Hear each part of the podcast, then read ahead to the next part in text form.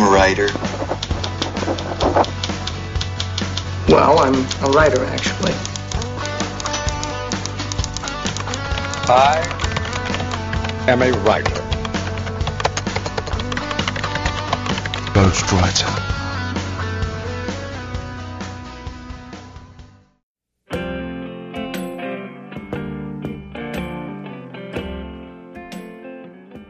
Saudações literárias, queridos ouvintes. Eu sou Ricardo Erdi e esse é o podcast Ghostwriter. O episódio de hoje eu trouxe aqui um convidado que é um cronista de mão cheia. Quem tiver a satisfação de conhecer vai aproveitar de uma conversa excepcional e também dos livros que a gente vai agora saber um pouco mais sobre eles aqui para frente. Eu estou falando de Fernando Dourado. Fernando, seja bem-vindo ao nosso podcast. Muito obrigado, Ricardo. Prazer grande falar com você. Então é isso aí, eu vou ali agora ler os e-mails com o nosso editor, Modena, e daqui a pouquinho a gente volta para começar a escutar essas saborosas histórias aí que o Fernando nos brinda sempre aí pelo Facebook, por redes sociais. Daqui a pouco a gente está de volta.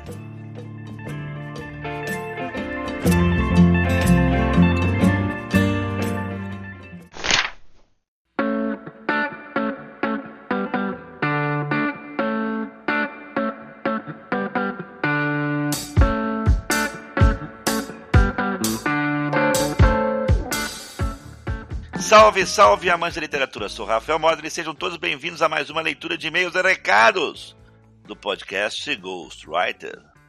Ao meu lado, mantendo a nossa distância social de alguns milhares de quilômetros, Ricardo Erudi. Olá, pessoal, estou aqui de novo. Estou na gravação do podcast, estou aqui nos e-mails e recados também e me pergunto se algum dia essa distância social vai acabar. Eu acho que ah, esses alguns milhares de quilômetros vão durar bastante tempo entre a gente. Esses eu acho que sim. Mas enfim, vamos lá. Bom, existe um recadinho que você quer dar antes de mais nada, né? Manda aí. Sim, com certeza. A partir desse episódio agora, a gente vai ter ao final de cada gravação é como se fossem os créditos do, do, do episódio. Que vai ser sempre a mesma coisa, mas eu convido vocês quando terminar o papo com o Fernando, aqui neste, nesse episódio, ouçam até o final. Não só a gente vai ter esses créditos do, do programa, como é, nesse episódio em especial a gente vai ter um bônus. O próprio Fernando ele vai recitar um poema chamado Estação das Águas, de uma autora que é poetisa, escritora, chamada Karen Schwartz. Ela permitiu que ele lesse e a gente pediu que pudesse colocar no, no programa e autorizou. Estamos aí oferecendo para vocês esse bônus. É uma poesia muito bonita. O Fernando leu com bastante emoção, ficou bem bacana. Então fica esse bônus para vocês aí. Ao final da gravação, ouçam. Ou, ou, melhor, ouçam até o final. É isso, a recado é esse.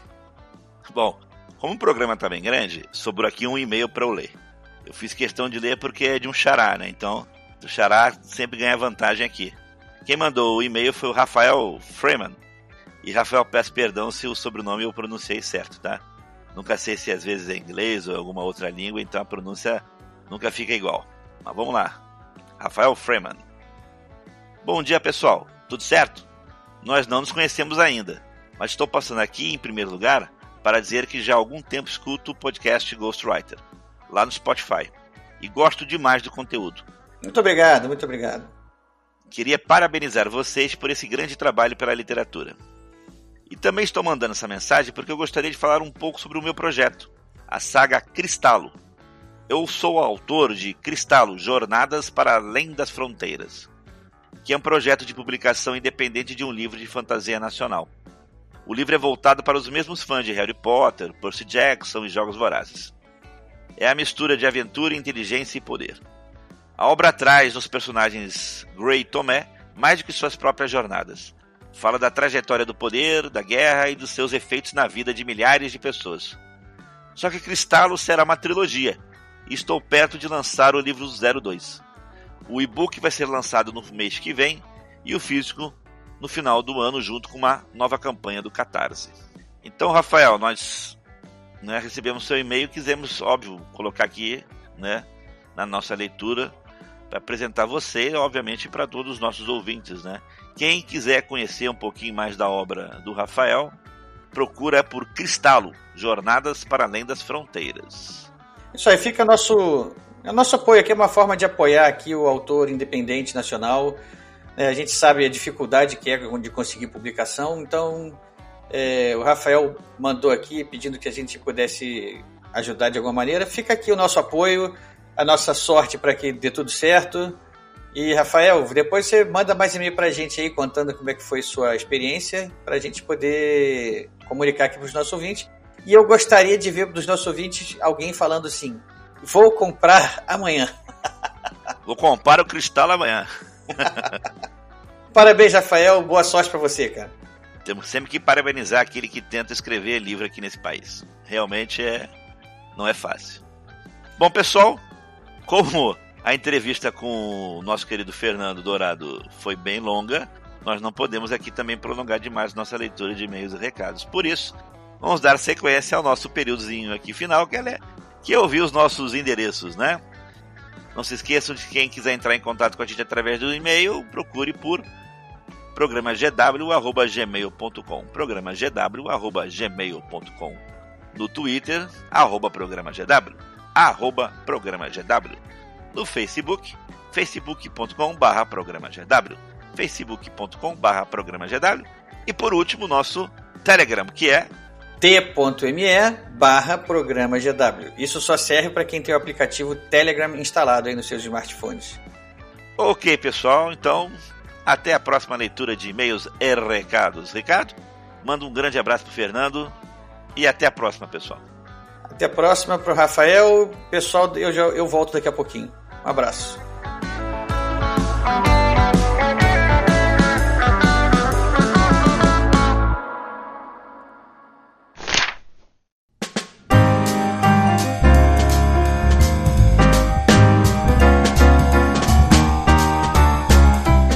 Bom, voltando aqui agora, é, eu conheci o Fernando pelos posts dele no Facebook em algum momento alguém indicou alguma li, algum post dele, alguma coisa assim, e eu comecei a ler as crônicas e imediatamente percebi que estava diante de um dos melhores cronistas que eu já vi na minha vida.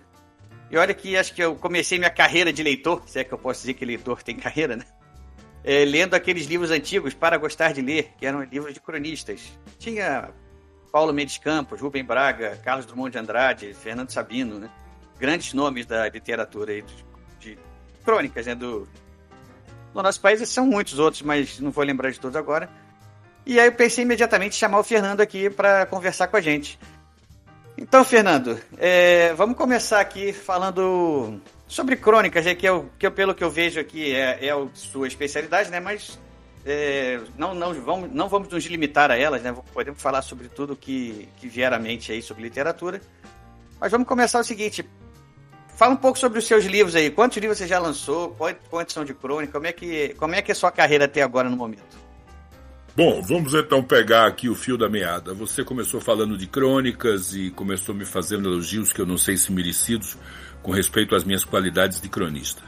Por coincidência, é, há poucos minutos eu estava conversando com algumas pessoas do mundo literário daqui de São Paulo, pessoas como o escritor Evandro Afonso Ferreira, como o Léo Lama, que é um dramaturgo de mão cheia, com o tradutor Irineu Franco, e estávamos falando justamente sobre os gêneros literários brasileiros. E eles comentavam né, que o Brasil já teve realmente assim um cluster de cronistas de mão cheia. É, temos aqui cinco ou seis que poderiam ser apontados assim é, em qualquer antologia, é, os conhecidos Fernando Sabino, Hélio Pellegrino, o próprio Otto Lara Rezende, enfim, e tantos outros, né?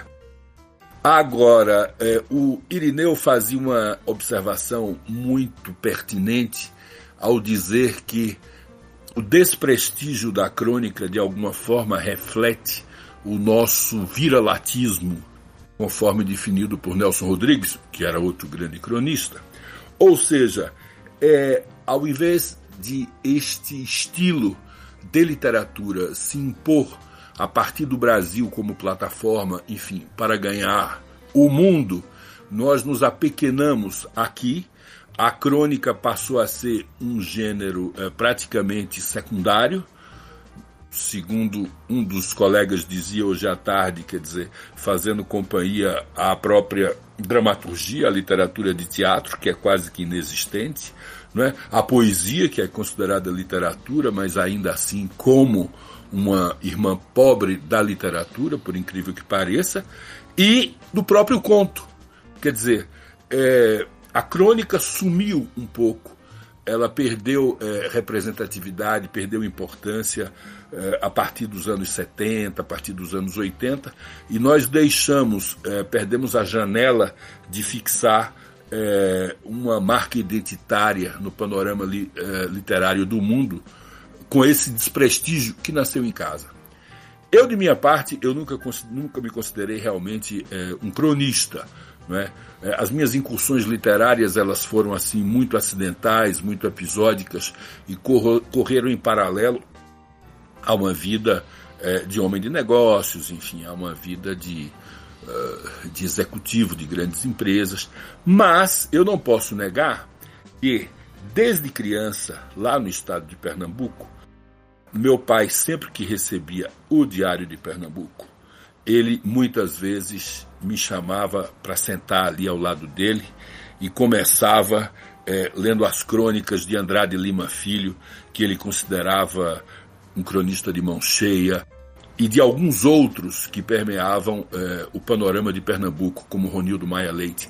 E era inacreditável realmente a força de sedução é, daqueles 2.000, 2.500 toques, daqueles fatos é, que tinham início no cotidiano, da forma mais é, esporádica possível, numa parada de ônibus, tomando um caldo de cana, comendo um pastel de feira, é, enfim, presenciando um ato inusitado e como aquilo podia se transformar num texto saboroso, é, tão cheio de significado, um testemunho tão vivo dos tempos que se vivia. Então, eu acho que, de alguma forma, os meus inícios, se é que a gente pode dizer assim, eles é, se pautaram muito pela crônica, ou seja, pela vontade de, de seduzir é, em poucas linhas, né? embora o meu estilo não seja, de forma geral, dos mais econômicos, muito pelo contrário, eu acho que isso reflete um pouco a minha personalidade. Eu sou um sujeito é, extravagante e caudaloso, de maneira que é, a crônica que eu escrevi agora durante 20 anos no Jornal do Comércio, até que o Jornal do Comércio passasse só a ter edição digital, o que me desestimulou bastante porque era dos poucos veículos onde eu ainda tinha crônicas publicadas no papel. Enfim, do momento que passou a digital, daí você se dá conta do quanto eu sou jurássico nessas coisas, eu me desinteressei olimpicamente. Né? É, é como se aquela prerrogativa da crônica de vir impressa em papel jornal e de embrulhar peixe no dia seguinte as tornassem mais nobres. De maneira que eu acredito que essa a crônica me deu, inclusive, assim, uma disciplina muito grande é, de, de jogar na pequena área, digamos assim, de não ser só um jogador de futebol de campo, mas também um jogador de futebol de salão, né? de ter que cortar palavras, de ter que é, fazer aquele esforço de síntese que normalmente não condiziria com o meu estilo. De maneira que é, foi um exercício muito importante e eu acredito que ele me prepara para é, os saltos que eu gostaria de dar posteriormente, sempre de maneira paulatina, ou seja, sair do formato pequenininho da crônica e depois para o conto, que terminou aparecendo é, em algumas revistas, em alguns livros, não é? para finalmente desaguar nos grandes projetos é, de romance, de romances clássicos, digamos assim, é, no seu formato clássico, aí sim, caudalosos, muitas vezes longos, como tem sido o meu trabalho mais recente, ainda não publicado, né, em função até de tudo que a gente viveu. Mas sem dúvida, é, o viés de cronista ele permanece vivo, é, apesar de eu de vez em quando me deparar com o desprestígio dele. Eu lembro que eu, quando fui convidado a escrever na página 2 do Estado de São Paulo, que muito me envaideceu, é, a primeira é, solicitação do editor da página 2 e 3, que é talvez, enfim, uma das páginas mais prestigiosas do país, foi, olha, crônica, não. Como quem diz, nada de usar a primeira pessoa e nada de se referir a fatos prosaicos do cotidiano. Né? Mas, dentro desses canais, eh, nós encontramos eh, os nossos espaços de balizamento.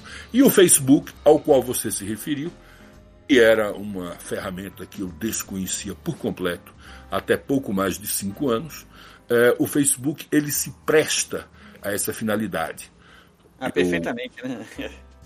É uma, é uma rede social que a gente gosta de reclamar, a gente gosta de, de a gente gosta de odiar, mas ninguém sai de lá, né? A gente continua lá e, e através dela, por meio dela, a gente acaba conhecendo talentos como você aí, né? Que eu conheci por é. lá e gostei. Deixa eu fazer uma observação aqui. Você comentou que via desde pequeno, seu pai lia para você crônicas do jornal. É, isso me lembrou. Eu também comecei muitos anos atrás, quando eu era também garoto. Meu, a gente era, assinava o Globo na minha casa e eu pegava o jornal hum. e eu lia ele da primeira à última página. E uma das coisas que eu mais esperava para ler era nas páginas de esporte as, cronistas, as crônicas dos jornalistas esportivos. Lembro do Sérgio Cabral, do Renato Maurício Prado, do André Calazans. Hum? André Calazans não, era Fernando Calazans. É, e, vai, e outros também. E aquilo me encantava, ali aquelas crônicas ali esportivas ali, eu, eu era, era, era assim, provavelmente era a parte que eu pulava do jornal para ler era aquilo. Enfim, é, realmente é um é um prazer imenso assim a gente poder naquela naquela concisão ali é, ter uma, uma como é que eu vou dizer aquele sense of wonder, né, que a literatura traz pra gente, né? E o cronista quando é capaz, ele consegue naquele naquelas poucas palavras conseguir tra traz isso pra gente, né? Exato. Mas Exato. deixa eu te perguntar uma coisa então sobre seus livros mesmo. Vamos, vamos começar a falar um pouco sobre a sua obra. É, quais são os livros que você lançou? Um pouco, o que, que um pouco assim, da sinopse de cada um deles, o que, que motivou que cada um deles viesse à vida? Olha, Ricardo, é, eu vou ser bem sincero, eu tenho ainda a sensação, a sensação de que a minha vida literária não começou ou pelo menos ela não começou para valer, ou muito menos ela começou da forma como eu gostaria que começasse, e como eu acho, quer dizer, que eu, como eu gostaria que ela começasse. É claro, em N terrenos da vida, eh, as coisas tomam um determinado rumo à nossa revelia e nem sempre as coisas saem do jeito que a gente quer. A literatura pode ser um desses. Eh, um desses uh, casos né, na minha vida. Veja bem, eu, durante a minha vida de homem de negócios, durante. Eu fui desde muito cedo muito vocacionado, vamos dizer, para o mundo. Né? Talvez isso se deva à cidade onde eu cresci. Eu sou nascido em Garanhuns, no agreste meridional de Pernambuco, a 240 quilômetros de Recife, uma cidade a quase mil metros de altura, bastante fria, bastante agradável, muito prazerosa, mas eu cresci na cidade do Recife. E cresci no edifício Capibaribe, no 16º andar, olhando a linha do horizonte do Atlântico assim à minha frente, é, vendo a paisagem portuária, que é talvez assim a paisagem que mais me fascinou na vida. E desde que eu ganhei minha primeira bicicleta, meu negócio era ir até atravessar a Ponte de Limoeiro, a Ponte Princesa Isabel, ir até é, o costado dos navios e ver aquelas bandeiras e imaginar de onde eles chegavam e para onde estavam indo, não é? E de que povo eram aqueles marinheiros e o que é que eles comiam, o que é que eles bebiam, no que é que eles pensavam e o que é que eles faziam quando eles ficavam três, quatro semanas no mar aberto, é, a caminho da Ásia, a caminho da costa pacífica da América do Sul, enfim. Essa foi a minha cachaça.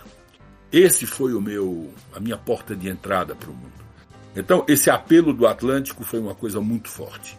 A partir dos 13, 14 anos, enfim, eu tinha parentes que moravam fora por conta é, do regime político brasileiro, enfim, que bania parte dos seus filhos é, do privilégio de morar aqui. Muitos foram exilados, moravam na Europa, em outros países da América Latina, enfim. E eu terminei é, sendo convidado, quer dizer, depois de tanto forçar, eu meio que me convidei para uma primeira temporada parisiense em 1973, quando eu tinha 15 anos. por pouco, pouco não me custa a vida.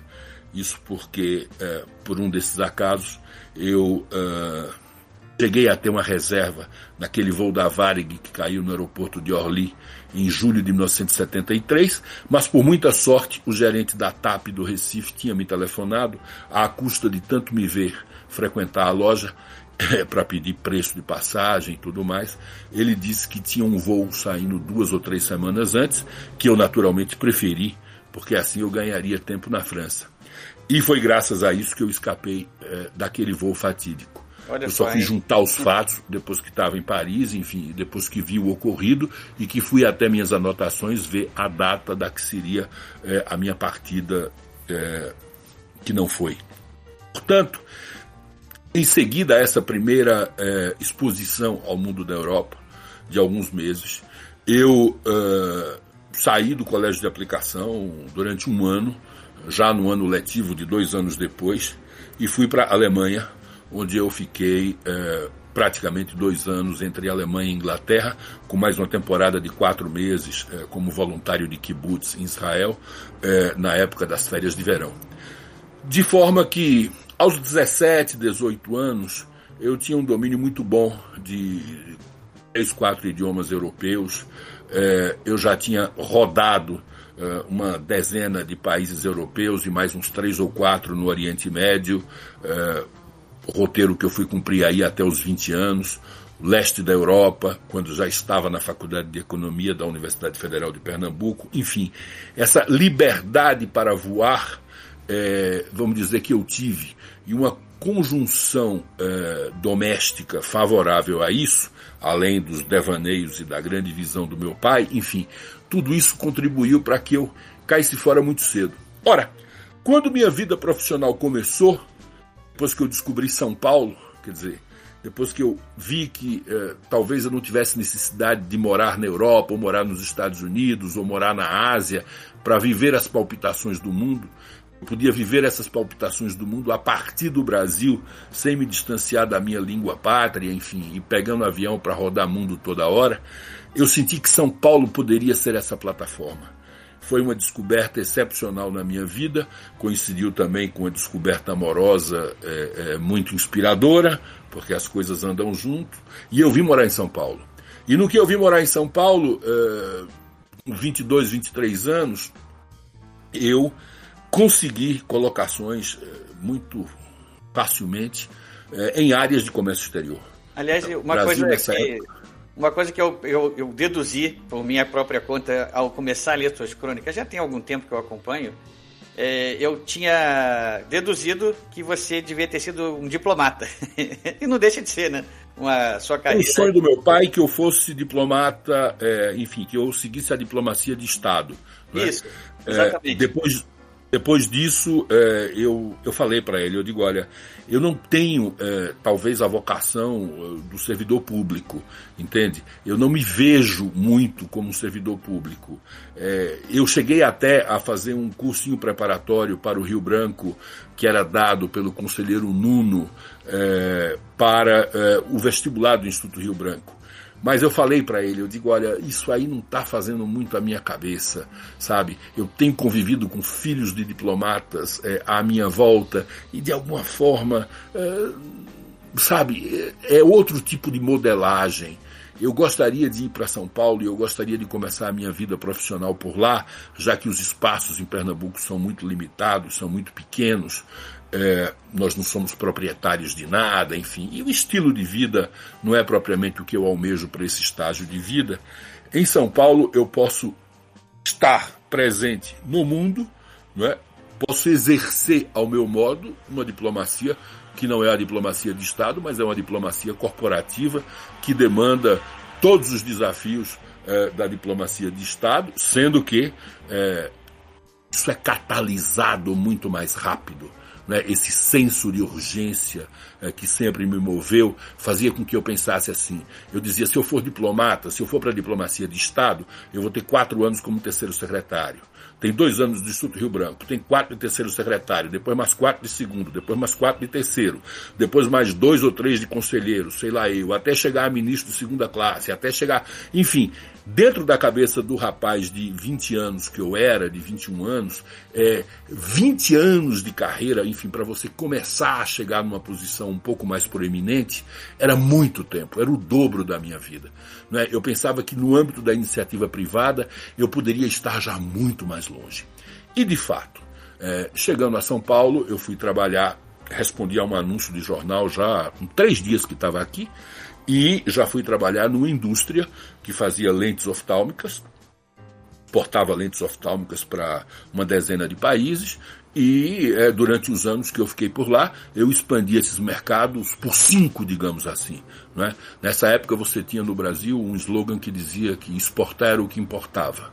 Né? Nós tínhamos compromissos BFX, benefícios fiscais de exportação a cumprir. Isso implicava é, ter que exportar bastante. E isso era comigo mesmo. Então, houve a descoberta da América Latina. Se eu já estava um pouco familiarizado com a Europa do Leste, com o Oriente Médio, com a Europa Ocidental e um pouquinho com os Estados Unidos, eu estava totalmente virgem no que diz respeito à África e América Latina. Então foi uma chance excepcional de descobrir os nossos países aqui circunvizinhos. Visitei a América Latina toda, a exceção de dois ou três países insulares no Caribe e de Belize. Não é? O resto eu visitava tudo com alguma frequência. Depois disso eu fui alçando voos maiores. Eu fui para empresas maiores. Fui para o Grupo Votorantim, que era um grupo de uma envergadura, era o maior grupo industrial brasileiro naquela época. Quando o Headhunter me ligou, eu não pensei duas vezes que ali poderia ser uma oportunidade realmente de me lançar para além da exportação, ou seja, para a internacionalização organizacional, para a internacionalização de mentalidades, para o convívio com a chamada alteridade, como se diz hoje. Naquela época a palavra não era bem essa. Mas essa diversidade cultural, ela me fascinava. Então, é, os meus passaportes, eles eram devorados assim, é, ah. quase que a um ritmo bulímico, não é? Interessante. A cada dois anos tinha um passaporte novo. E fui ganhando o mundo, ganhando o mundo. Onde é que a literatura entra nisso? Você deve estar se perguntando. Mas não, não estou nem perguntando muito não, porque as histórias é lógico que a, a, a, gente ainda vai ouvir mais histórias aí pela frente, né? Mas é, é, é interessante saber como tudo isso começou. É, o... Pois é. É porque é, eu lembro que, especialmente quando eu já estava no Grupo Votorantim, é, e aí estamos falando de 1984, quer dizer, com meus 25, 26 anos, e mesmo antes, quando eu estava na outra empresa, eu já percebia isso. Sempre que eu voltava de viagem, né? Eu fazia viagens assim, exaustivas muitas vezes, viagens a, a, sabe, de 30, 35 dias na África daqueles anos. Né? É, não era nenhum ato heróico, mas era um continente precário, tinha que ficar a noite inteira ali, com balcão na recepção, para enviar telex, para ver aquela fitinha pontilhada, ver se estava tudo certo, se não tinha nenhuma discrepância. Claro, tinha viagens maravilhosas para a Ásia, o Sudeste Asiático, especialmente, que eu adorava, também o Extremo Oriente, enfim. Mas todas essas coisas é, me davam uma amplitude de visão muito grande do mundo, do mundo em mutação do mundo pré-eclosão da China como um global player, do mundo que antecedeu a queda do Muro de Berlim, do mundo que precedeu o esfarelamento da União das Repúblicas Socialistas Soviéticas, né? É, tinha um mundo em mutação, né? Então, é, os meus relatórios de viagem, e é a isso que eu quero chegar, eles geralmente interessavam a muita gente. Porque eu não dizia simplesmente, sei lá, se eu tinha estado em Angola ah, estive em Angola do dia 21 de maio ao dia 26, eh, não consegui fazer nada porque eh, todo o orçamento do Estado está voltado para o esforço de guerra, não é? em que nós temos eh, um partido de um lado, um movimento guerrilheiro de outro, logo não deu para fazer nada. Bom, enfim, eu podia até essencialmente dizer isso, mas eu colocava isso num contexto muito maior.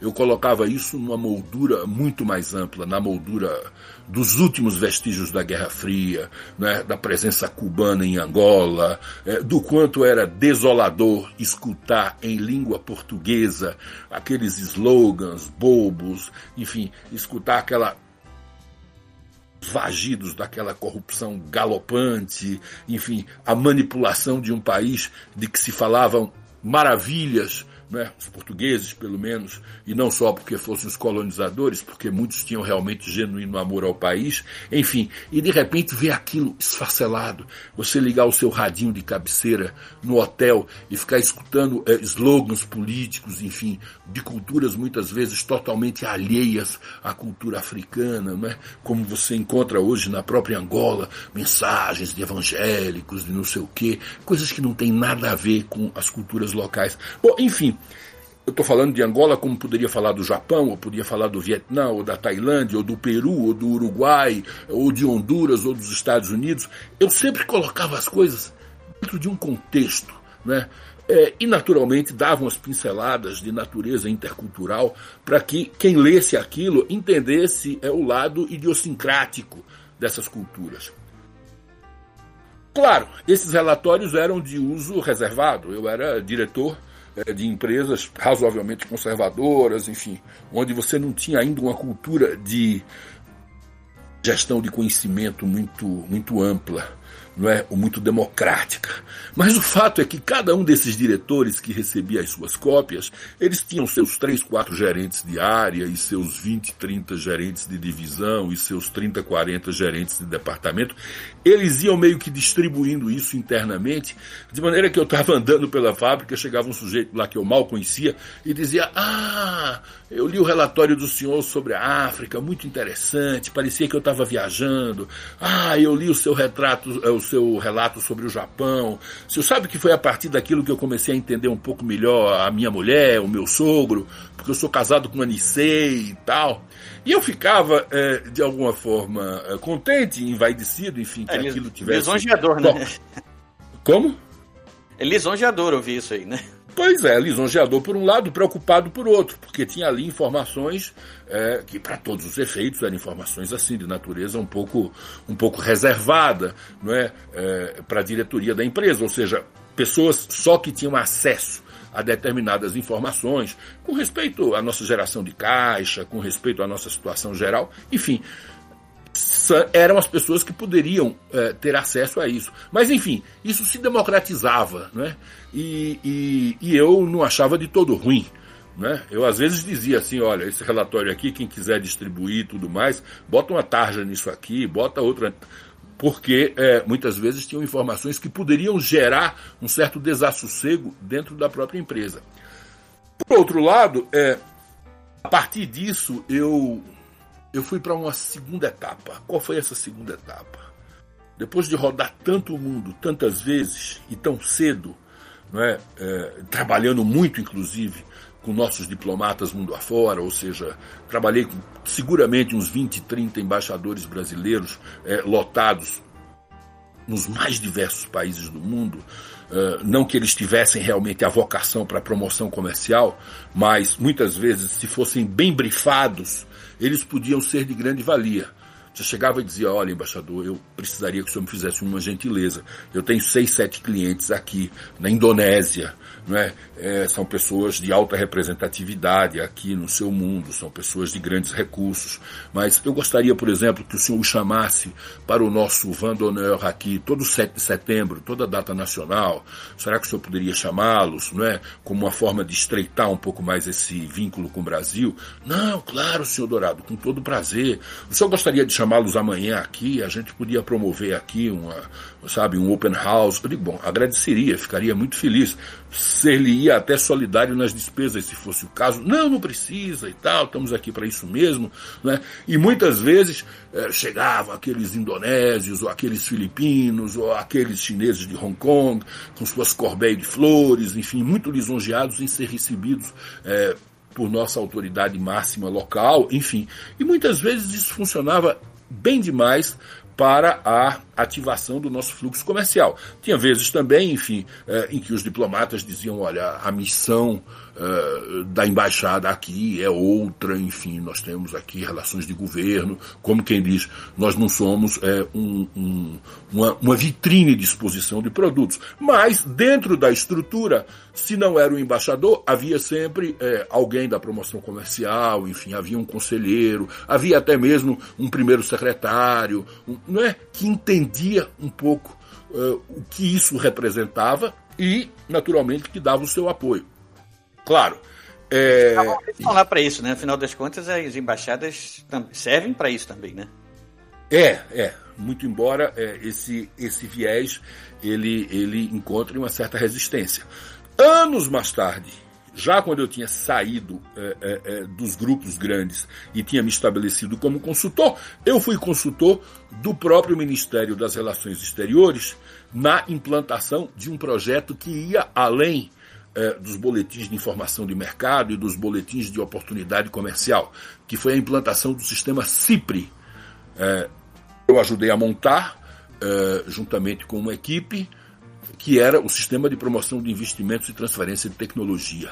Né? Aí, durante dois anos aproximadamente, nós íamos a Brasília regularmente, e ali, quer dizer, eu tinha uma missão de juntar pontos focais no território brasileiro, com todas as embaixadas brasileiras lá fora, para criar realmente uma mentalidade de captação de investimento e de captação de oportunidades de tecnologia. Não é? É, aí eu vi realmente que muitas vezes o Itamaraty funciona é, baseado numa lógica de poder, não numa lógica de resultado. Daí que, quando o Banco Mundial nos contratou para dar essa consultoria ao Itamaraty, o viés era justamente isso. Nós precisamos gente da iniciativa privada que tenha é, no sangue, digamos assim, no DNA, esse instinto matador do homem de resultado e não do homem de poder da firula de poder. Né? Aí eu entendi um pouco mais o porquê da minha incompatibilidade anterior é, é, com a carreira. Apesar dela me parecer muito simpática sob vários aspectos, não é? é mas não era bem é, aquilo que eu queria. Nessa Mas época. Uma, é, nós... Fechou uma roda aí né, na, na sua. Exato. Então, a partir disso, eu lembro que, à medida que eu fui uh, cansando um pouco da vida corporativa muito intensa, não é, de, de, de 10, 15 viagens internacionais por ano, uh, lidando com processo de dumping nos Estados Unidos, com nomeação de representantes em várias partes do mundo, eu tinha também coisas a resolver aqui no Brasil, dentro da própria empresa, e eu já tinha uma equipe formada, uma equipe muito boa, não é, de pessoas que hoje são pessoas até de alta representatividade nos seus meios. Eu os fui recrutando e eu vi que eu era mais efetivo aqui, do lado da mesa, do que propriamente é, é jogando em todas as posições. Né? Eu podia armar o jogo, eu podia ser o camisa 10, mas eu não podia ser o zagueiro e eu não podia bater o escanteio e muito menos estar na área para cabecear ou estar lá atrás para defender do gol. Enfim, esse é o sentido de você se tornar um, um, verdadeiro manager. Né? E muitas vezes essas pessoas que vinham trabalhar comigo, eu dizia, olha, Primeiro, eu identificava já pelo perfil da pessoa eh, com que mercados ela se daria bem. É? Se era na área de produtos alimentícios, se era na área químico-têxtil, se era na área têxtil, se era na área de produtos químicos, enfim. Eu já sentia um pouco pela imensa exposição que eu tinha tido aos nossos interlocutores mundo afora, muitos deles nomeados por mim. Em segundo lugar, é quem é que tinha uma modelagem cultural que se prestava àquilo. Tem pessoas mais afetivas, pessoas mais carentes, tem pessoas mais demonstrativas, mas tinha também aqueles caras um pouco mais neutros, mais straight to the point, é, mais engenheiros, digamos assim, não é? é? Eu digo, olha, esse aqui tá bom para trabalhar nos Estados Unidos. Esse aqui não, esse aqui é jeitoso, esse aqui pode trabalhar muito bem na América Latina, esse vai desenvolver boas relações com fulano lá do Equador, com Beltrano da Venezuela, com Cicrano lá do Chile, enfim eu ia é, meio que armando esse, esse xadrez de pessoas. E, naturalmente, que eu precisava prepará-las de uma outra forma. Dizia, olha, fulano, você está indo para o Paquistão na próxima semana, né? A primeira vez que você vai ao Paquistão, você é um sujeito já rodado, tem aí seus 20, 30 países nas costas, mas você ainda não pegou um país com as contradições né, e com as características do Paquistão. Então eu já chamava assim, eu digo, olha, sábado a gente se reúne aqui, vamos comer uma feijoada, vamos trocar umas ideias, eu vou te dizer tudo que você vai ver. Você quando chegar lá, olha, aquele camarada que você via aqui, aquele paquistanês que chega aqui de terno e gravata, não é, com inglês escorreto e tudo mais, um homem tão gentil, lá em Karachi, lá em Lahore, lá em Rawalpindi, na fábrica dele, ele é outro sujeito, sabe? Na vestimenta, no tom de voz, na veemência, no machismo, no sexismo, na, sabe? Na forma de tratar as pessoas, na forma de enfiar a mão na buzina, de abrir os espaços nas ruas estreitas, as pessoas pulando para os lados, enfim, porque ele é o todo-poderoso, porque ele é o, é o dono da cidade. Então, é, não se choque com isso. Esteja preparado para isso, sabe? Ele lá vai respeitar intervalos de reza, ele lá vai comer com a mão, ele lá vai te ver com outros olhos. E muitas vezes os caras diziam: Pô, Fernando, que beleza, não é? Foi tão bom a gente ter aquela conversa, cara, porque, é, sabe, é, eu estava vendo um pouco é, você falar, ou seja, e se você voltou inteiro é porque eu voltaria inteiro também, entende? Ou seja, doutrinar um pouco as pessoas, aquelas que eram um pouco mais sensíveis a isso, de que o que é diferente é hostil. Você está contando isso, eu tá me lembrando de uma passagem aqui. É, quando eu, me, eu fiquei noivo da minha, da minha esposa, a gente ficou noivo em, numa, em Casablanca, no Marrocos. A certo. Gente, a gente decidiu que a gente ia fazer uma viagem, a gente decidiu que ia se casar e ela queria fazer uma festa, igreja, casar na igreja, como mais tradicional possível. E eu não sou uma pessoa religiosa, falei para ela que eu não fazia nenhuma questão disso, mas se ela fizesse, eu aceitaria tranquilamente. Claro. Mas que a grana era curta. Estávamos, estávamos os dois ainda num certo início de carreira, assim, e a gente ia gastar uma grana imensa numa festa que não ia ser a festa dos sonhos dela. Em compensação, a gente podia fazer uma viagem que ia ser uma viagem excelente. A gente pegou um. A gente tinha um cruzeiro que saía do Rio, parava em eu não me lembro exatamente, acho que era Salvador, depois Recife, depois ficava três dias subindo o Atlântico, parava na, em Cabo Verde, nas, nas aquelas ilhas espanholas onde o Saramago onde- Canárias. Isso, nas Ilhas Canárias, depois parava na, na, na França, na Espanha, na Espanha, na França, e terminava na Itália. Aí, e, e no Marrocos, antes disso ainda no Marrocos, né? E a gente resolveu que a gente ia fazer isso. Tá bom, vamos abrir mão da festa, vamos fazer essa viagem. E aí, quando a gente chegava no navio, antes de cada parada, o pessoal do navio lá fazia lá uma, uma reunião em algum, algum, algum salão lá, convidava quem quisesse descer nos lugares, nesses portos, para dar uma, um uma breve descrição de como seria lá. E quando chegou no Marrocos, eles explicaram pra gente, olha, não pode ter muita demonstração pública de afeto aqui, apesar de ser um país já bem ocidentalizado aqui, né? Aham. Muito, muito, muito próximo da Europa e muita gente, vocês não podem andar de mão dada.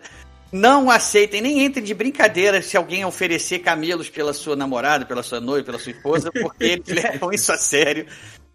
E, e outra coisa, no comércio, pechinchem bastante, negociem, eles esperam que você faça isso. Às vezes é até meio ofensivo que você aceite o primeiro preço, eles querem negociar. Então tá bom, munidos dessas, dessas orientações, descemos lá no Marrocos, vamos passear lá na excursão promovida pela própria empresa do cruzeiro. Fizemos um passeio lá muito legal, vimos a mesquita lá, lindíssima mesquita que tem lá. E f- paramos dentro de uma loja lá de bogingangas, né, para turista, né? E aí, Sei. vamos comprar algumas coisinhas, mais lembrança aqui. E pegamos umas coisinhas lá, chegamos no caixa, quanto é que é isso aqui, tanto. Aí eu, pá, dou menos. Aí a pessoa, olha, olha, eu sinto muito, eu não posso negociar, eu não sou o dono da loja, sou só um funcionário. Eu olhei pra minha esposa e falei pra ela, ó, isso aqui é uma armadilha para turista, vamos sair daqui vamos andar por nossa própria conta aí fora. E fizemos isso. Fomos andar lá fora, aí a gente chega ali logo assim no centro ali, e o pessoal ficaria à espera dos das pessoas saindo do navio, né? Um, da- um dos, um dos senhores lá viu a gente, bateu o olho na gente e perguntou o que, que a gente queria comprar. E a gente falou que a gente queria comprar a aliança que a gente queria é, oficializar o nosso noivado no, no navio ali naquela noite, no jantar que teria lá. Aí ele, ah, tá bom, eu tenho um primo aqui que tem uma loja, segue a gente. Aí começou a seguir, a gente começou a entrar por umas vielas e umas ruazinhas estreitas e começava a ficar preocupado. E ele lá pelas tantas, ele mandou botar a mochila pra frente, ó, no cuidado, não anda a mochila pra trás, não anda a mochila pra frente. E eu olhei pra ela assim, me, se prepara que a gente tá entrando numa roubada aqui. Fomos em frente, chegamos lá na loja, a loja estava fechada, ele pegou o seu telefone, ligou lá, não sei o que lá, daqui a pouco apareceu o, o tal primo dele, abriu a loja, escolhemos lá um par de alianças, aí ele deu um preço, eu negociei, aí o, o dono da loja lá, o tal primo dele, não falava nem inglês nem francês, e aí a gente ficou negociando só com esse, esse nosso guia lá, né? Chegamos a um, com, um acordo do preço, beleza, tá bom, dá as alianças pra cá, toma o dinheiro aqui. Aí o dono da loja, quando viu a quantidade de dinheiro que a gente deu, deu começou a dar um escândalo, pelo que eu entendi, ele não queria aceitar aquele valor que tinha sido combinado ali com o guia nosso ali. Ei. Aí o guia, eles começaram a gritar um com o outro, uma situação meio estranha. e aí, ele, o guia, nosso guia olhou pra gente e falou pra gente, fez o sinal pra gente ir embora. E a gente saiu dali meio corridos ali, né? Eu, até hoje eu não sei se foi um número deles ensaiado entre eles. Ali, mas eu sei que nós saímos correndo ali. Aí, para encurtar a história, a gente chegou, depois, quando a gente chegou, nessa, nessa pressa, ela, ela nem chegou a, a, a, experimentar a aliança. Quando gente chegou no Brasil, né, já, antes disso, ela já sabia que a aliança dela estava um pouco frouxa no dedo. Procuramos um ourives, né? Eu já sei, agora é a hora da verdade, porque se ele me entregaram aqui uma, um metal dourado que não é ouro, né? Eu não saberia dizer, ainda mais na, na correria que a gente saiu da loja. Ele, a gente procurou o ourives e pediu para ele apertar lá. Aí no final das contas deu tudo certo, o Ourives confirmou, não é ouro sim, tá certo, tá, tá garantido. Afinal dos contos, então, a gente acabou ficando noivo naquela noite, no jantar. É, é. Trocamos as alianças ali, uma mesa do lado viu a gente, fazendo, trocando as alianças. Fizeram questão de vir cumprimentar a gente. E a gente tem essa história para contar, né? Várias outras histórias dessa viagem, muito legais, mas essa história ficou marcada, né? A gente saiu correndo da loja lá, assustadíssimos, achando que daqui a pouco vinha uma gangue atrás da gente. é assim mesmo, é assim mesmo. Pois é. Dentro, eu... dessa, dentro desse espírito, né? De preparar um pouco as pessoas para esse lado uh, quase que pitoresco da vida, mas que ao mesmo tempo é muito sério, e é o lado da interculturalidade, sempre recomendei a literatura eu sempre dizia para os caras, eu digo, olha, você está indo para o Egito. Eu queria que você lesse um livro de Naguib Mahfouz. Ah, mas putz, lê um livro. Eu digo, é, lê um livro. Porra, que é isso? Você é um homem de 30, 35 anos por aí, um engenheiro politécnico tão prendado sabe, parece mais que eu estou lhe oferecendo óleo de fígado de bacalhau, você fica torcendo o nariz, entende? Onde já se viu, sabe? Eu estou falando de um autor fantástico, prêmio Nobel de Literatura, mas, é, sabe, porra, porque o que, que isso vai me trazer? Eu digo muita coisa. É como você aprender brincando, entendeu? É como é, você vai ler passagens, você vai ver coisas da vida contemporânea do Cairo, que quando você chegar lá, você vai ter aquela sensação de que é, há uma proximidade emocional entre você e aquele povo. E quando você for falar com os seus representantes, e quando é, o seu Mohammed chegar lá no Hilton Cairo para pegá-lo e sabe? E quando vocês começarem a falar sobre as trivialidades do comércio e sobre as trivialidades do produto ou do futebol brasileiro, ou enfim, da situação política do mundo, de repente você vai olhar assim para algum lugar e você vai fazer uma referência, não é, àquele livro que tanto o encantou.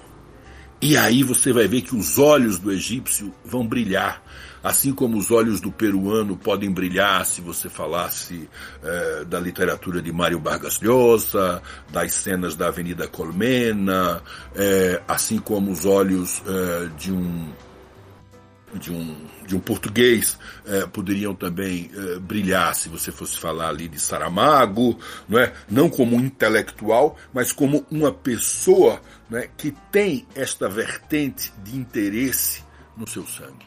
Então, eles olham. Deixa eu aproveitar isso que você acabou de falar, de fazer uma pergunta, e depois você até. Não queria te interromper, mas depois você até volta ah, aí. A literatura serve como substituto para conhecer o mundo? Não como substituto, mas quer dizer como uma, como uma grande, uma grande ferramenta, né? uma ferramenta poderosa para as pessoas, como eu disse, aprenderem brincando. Né? Muitas vezes depois, quer dizer, já dentro da minha vida de consultor, eu me tornei, é, por vias tortas, talvez é, o mais, o mais é um dos mais atuantes, se não o mais atuante é, consultor brasileiro na área de negociações intrincadas, negociações interculturais complexas, não é? é para grandes empresas, é, muitas delas, é, enfim, que lidavam com, com situações delicadas no cenário internacional, em função da característica dos seus mercados e de seus próprios produtos, né, que podiam ser de óleo cru até aviões, não é passando por coisas mais prosaicas como sei lá louça sanitária ou placas é, de, de madeira ou o que quer que fosse, mas é, sempre preparado. Eu digo, qual é o nosso foco aqui? Ah, o nosso foco vai ser a Bélgica, a Holanda, é, a Índia e, e, a, e, a, e Singapura. Eu digo, tá bom. Então nós vamos ter dois dias conversando sobre esses países, naturalmente que eu vou dar uma moldura intercultural maior, mas eu vou trazer aqui alguns trechos de literatura selecionada destes países. Cenas que se passam hoje em Singapura, cenas que se passam na Roterdã contemporânea, cenas que se passam no centro de Bruxelas ou na vida campestre da Bélgica, enfim, eu quero. Ah, professor, a gente é engenheiro. Não é porque você é engenheiro que há uma barreira é, sanitária o isolando das boas coisas do mundo, entende? Muito pelo contrário. Permita-se esse luxo, esse desfrute. E claro, a gente não vai fazer isso na sala de aula, é, que o nosso tempo em sala de aula é muito precioso. Eu vou mandar isso para vocês, eu vou mandar um arquivo para vocês, vocês vão gastar 20 minutos em casa, vão ler essas coisas, não é? Porque a terminologia que nós vamos usar, os exemplos que eu vou dar para o mundo dos negócios, para a negociação eh, de bens de capital e tudo mais, vai começar no bazar. Começar eh, na cultura da rua. Porque é, todas essas coisas que você falou do Marrocos, né, da cultura da pichincha, da cultura disso e tudo mais, essas coisas se refletem no nível mais alto possível. Ou seja, é a idiosincrasia da rua, ela se reflete no estadista, no camarada que está negociando lá no topo. Eu lembro muito bem, uma vez estava conversando com meu amigo Richard Lewis, hoje praticamente centenário, né? um homem que fala bem 14 idiomas, que foi tutor da família imperial do Japão, é, um inglês é, extraordinário.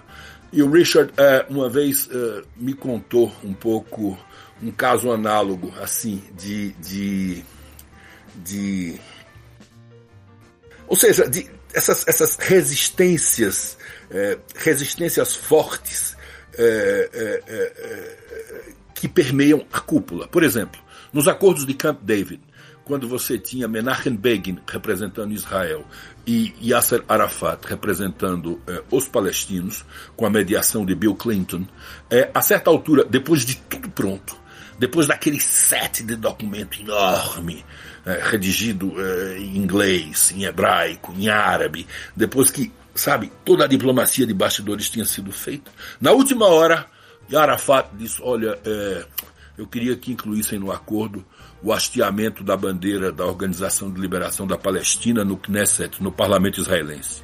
Putz. O Begin só faltou ter um troço. A delegação de Israel ficou furibunda. Os americanos não sabiam o que fazer. Mas como é que o sujeito propõe um negócio desse de última hora? Aí os negociadores mais experientes, aqueles que, como o próprio Ricardo, já tinham passado pelo bazar e já tinham visto as cenas de bazar, esses aí disseram: não se preocupe. A gente dizer não, que ele vai retirar essa exigência. O que ele está fazendo é um pouco essa cultura é, do do bakshish, né? da, da, da pequena vantagem, entende? Da pequena vantagem que geralmente no bazar, quando a gente aceita assim o primeiro preço, é, a gente diz quanto é isso aqui? O cara diz, ah, isso aqui são 100 dirham, não é? Digamos que você aceite os 100 dirham, que esteja tudo de acordo, ele disse, olha, mas não, não é 100 dirham por essas alianças aqui, entende? Essas aqui custam 130. Eu estou falando 100 do preço genérico deste para aqui, entendeu? e talvez já. Ou seja, é, no final das contas, se você disser, ah, não, eu só pago 100 se for por essas aqui, estou com meu dedo em cima, acabou. Ele vai ceder. Mas ele vai tentar. Ele vai tentar, por um subterfúgio negocial, enfim, tentar levar uma vantagem de última hora. Então, veja só, coisas que acontecem na rua acontecem Camp David. Na frente do presidente americano, entendeu? Então, o conhecimento dessas, dessas coisas, ele nos vem, naturalmente, muito pelas viagens, né? que as viagens são um enorme catalisador de aprendizado, mas a viagem em si, é, por si só, ela pode não cumprir toda essa finalidade, vamos dizer, didática, se você não se prepara antes para o que você vai ver. Então, por exemplo, se. Veja só, vamos inverter a ordem. Chega aqui um estrangeiro, é? vem aqui negociar com a gente. O que quer que seja. Ele vem comprar soja aqui. Você vai sair para jantar com um camarada desse leva para uma churrascaria, como nos velhos tempos se fazia. Um sujeito sabe distinguir é, um corte de fraldinha de um corte de maminha, de um corte de alcatra. É, o cara sabe que existe caipirinha de cachaça e caipirinha de vodka. É, o cara já leu dois, três livros de Machado de Assis. O cara e a caipirinha pergunta... do vinho do Porto também, hein? Não se esqueça. Ah, também, né? Também tem essa. Bom, essa aí, essa aí ainda não chegou por aqui, viu? Essa aí deve estar em Boston. Eu aprendi, não, essa eu aprendi em 2018 em, no Rio Douro. No Rio Douro. Mano, você tá vendo como eu tô atrasado. Né? Três anos já estão fazendo uma diferença. Então, é, o sujeito de repente começa a falar um pouco, não como um professor de crítica literária, enfim, mas mostrando um certo conhecimento, né? Ele pergunta, olha, pá, sabe, em que ano Jorge Amado morreu, não é? é qual foi o último livro que você leu de Jorge Amado? É, o que essas coisas criam o quê? Criam a proximidade emocional, que é fundamental para a mesa de negociação, não é? Para a mesa do almoço para a mesa do jantar, enfim, é, essa proximidade emocional é muito importante, porque a vida internacional ela é feita pessoas. Muitas vezes é, pode até sair da empresa onde você estava as pessoas saem das empresas onde estavam e de repente estão trabalhando juntas de novo, não é? Porque a fidelidade dela, a minha fidelidade não era a Perfect Chemical de Singapura, entende? A minha fidelidade era a Lawrence Lee que trabalhava na Perfect Chemical de Singapura. Do momento que ele saiu dali e foi abrir a pequena empresa dele, sabe? Eu sei que ele é o cara que entende do meu produto, ele é o cara que pode me prestar o melhor serviço. Então eu vou ajudá-lo a crescer na pequena empresa dele, sabe? E não ele na grande. Ou seja, é um negócio de pessoas. E sendo um negócio de pessoas, naturalmente que há espaço para subjetividades, para mal-entendidos, não é? Então, é Graças à literatura, graças à mitologia local, a você conhecer quem são os heróis nacionais, a você conhecer quais são os valores, a você saber se eles são mais neutros ou mais afetivos, se eles são mais objetivos ou se eles gostam de uma comunicação indireta, se eles usam mais um não, ou se o sim realmente significa um sim, ou se é um não disfarçado, enfim. Se você está familiarizado com essas coisas, com as distâncias de poder, né? Se você vê, por exemplo, que as hierarquias ali são praticamente chatas, né? elas são uniformes, como a hierarquia escandinava. O, o, presidente da empresa ele dá um passeio pela fábrica, os operários o cumprimentam pelo primeiro nome. Né? Ele é simplesmente um primus inter pares, coisa bem diferente do que você chegar a Bagdá, é, e, sabe, e, e, encontrar uma distância, ou na Turquia, é, ou na Síria. É, você encontrar uma distância de poder abissal em que o chefe é praticamente um semideus. Essas coisas todas, é, quando a gente aprende previamente, é, a viagem sai muito mais enriquecida e a possibilidade de dirimir conflitos e de transformar conflitos em, em sinergias positivas, ela cresce exponencialmente. Né? Ela cresce imensamente. Aí sim, você se torna um cara diferenciado ao se tornar uma pessoa diferenciada aos olhos de uma cultura não ocidental, especialmente, os caras olham assim e dizem: esse é um cara com quem dá para fazer negócio. Ou seja, esse aqui dá gosto de negociar, esteja ele na empresa ou não. Não é? Permaneça ele aqui ou vá para outro endereço. Fique ele no ramo ou vá para outro. Mas é uma pessoa que eu não quero perder, eu não quero que saia do meu radar. Não é? Então, é, tudo isso é o comércio internacional, é a arte do encontro, não é? são as relações internacionais de uma forma geral. Elas são soldadas por pessoas. E, como eu disse. E a literatura azeita isso, né? Dá uma azeitada. Ela, ela, ela aduba a nossa, a nossa subjetividade. Nós nos tornamos é, leitores mais sofisticados de contextos culturais.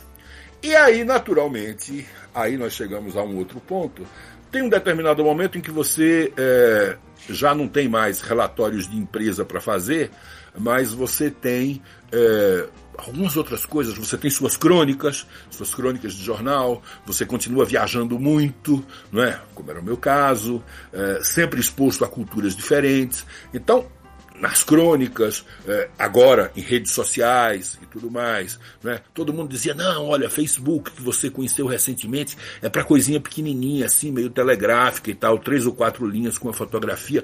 Eu digo, eu me recuso a esse formato. Eu prefiro testar um pouco a, a resiliência do meu leitor, a paciência dele comigo e eu, a capacidade dele de me acompanhar por trechos um pouco maiores. Eu né? fico torcendo por esses posts. pois é. Pois é, às vezes eles são realmente um pouco caudalosos, mas é como uma forma de, é, de, de, dar cada vez uma dosagem maior, ou seja, engoliu a primeira colher, vamos para a segunda, vamos para a terceira, vamos para a quarta, vamos para a quinta, etc. e tal, né?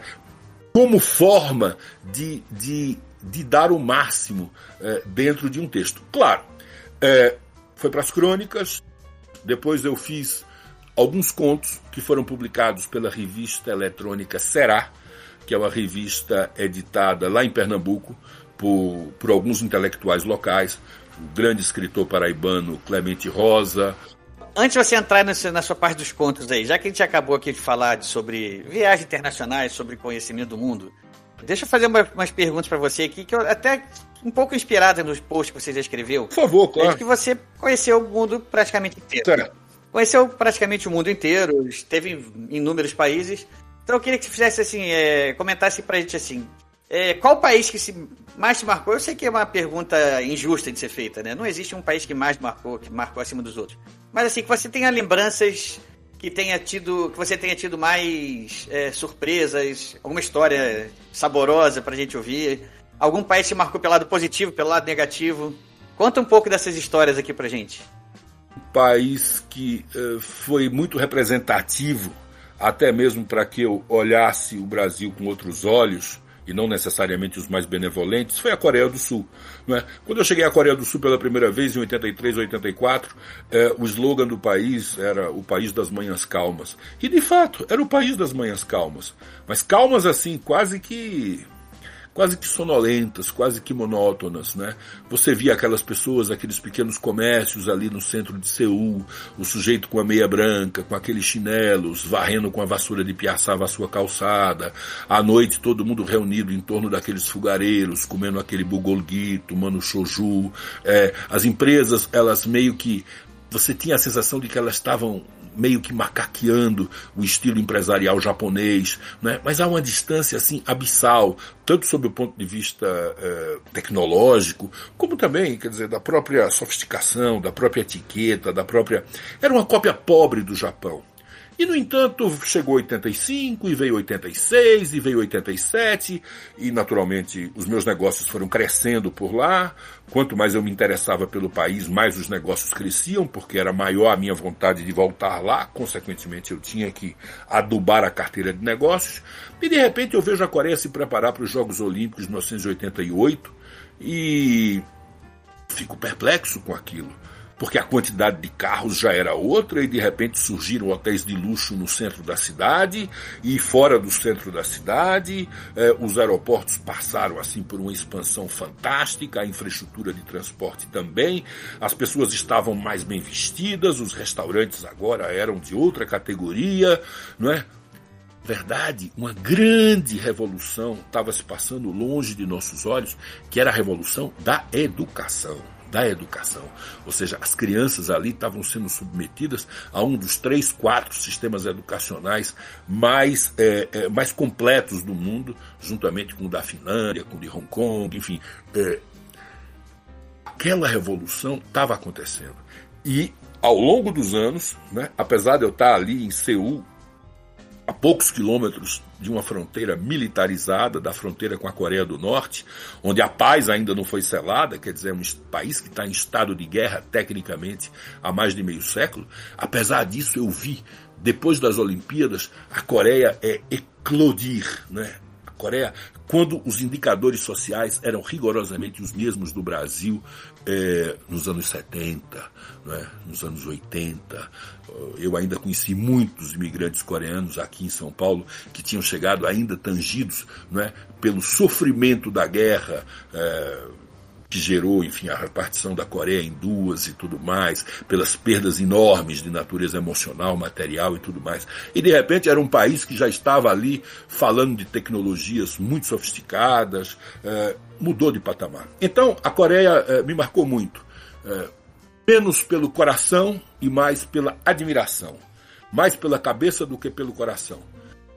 O que me marcou mais pelo coração do que propriamente é, pela cabeça foi o Vietnã. O Vietnã eu acho simplesmente o máximo.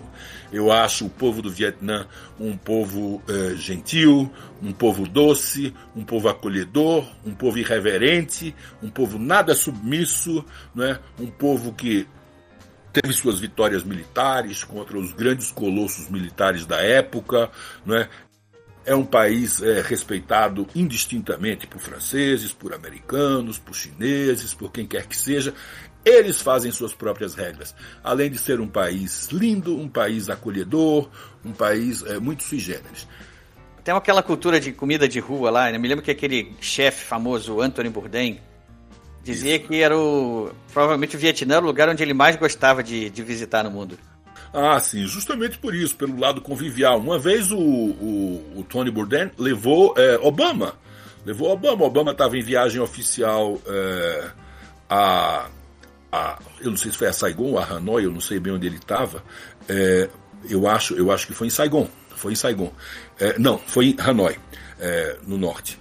E jantaram por ali, não é? naturalmente. O serviço secreto cuidou bem é, da asepsia do local, digamos assim, não é? de pessoas, eu estou falando.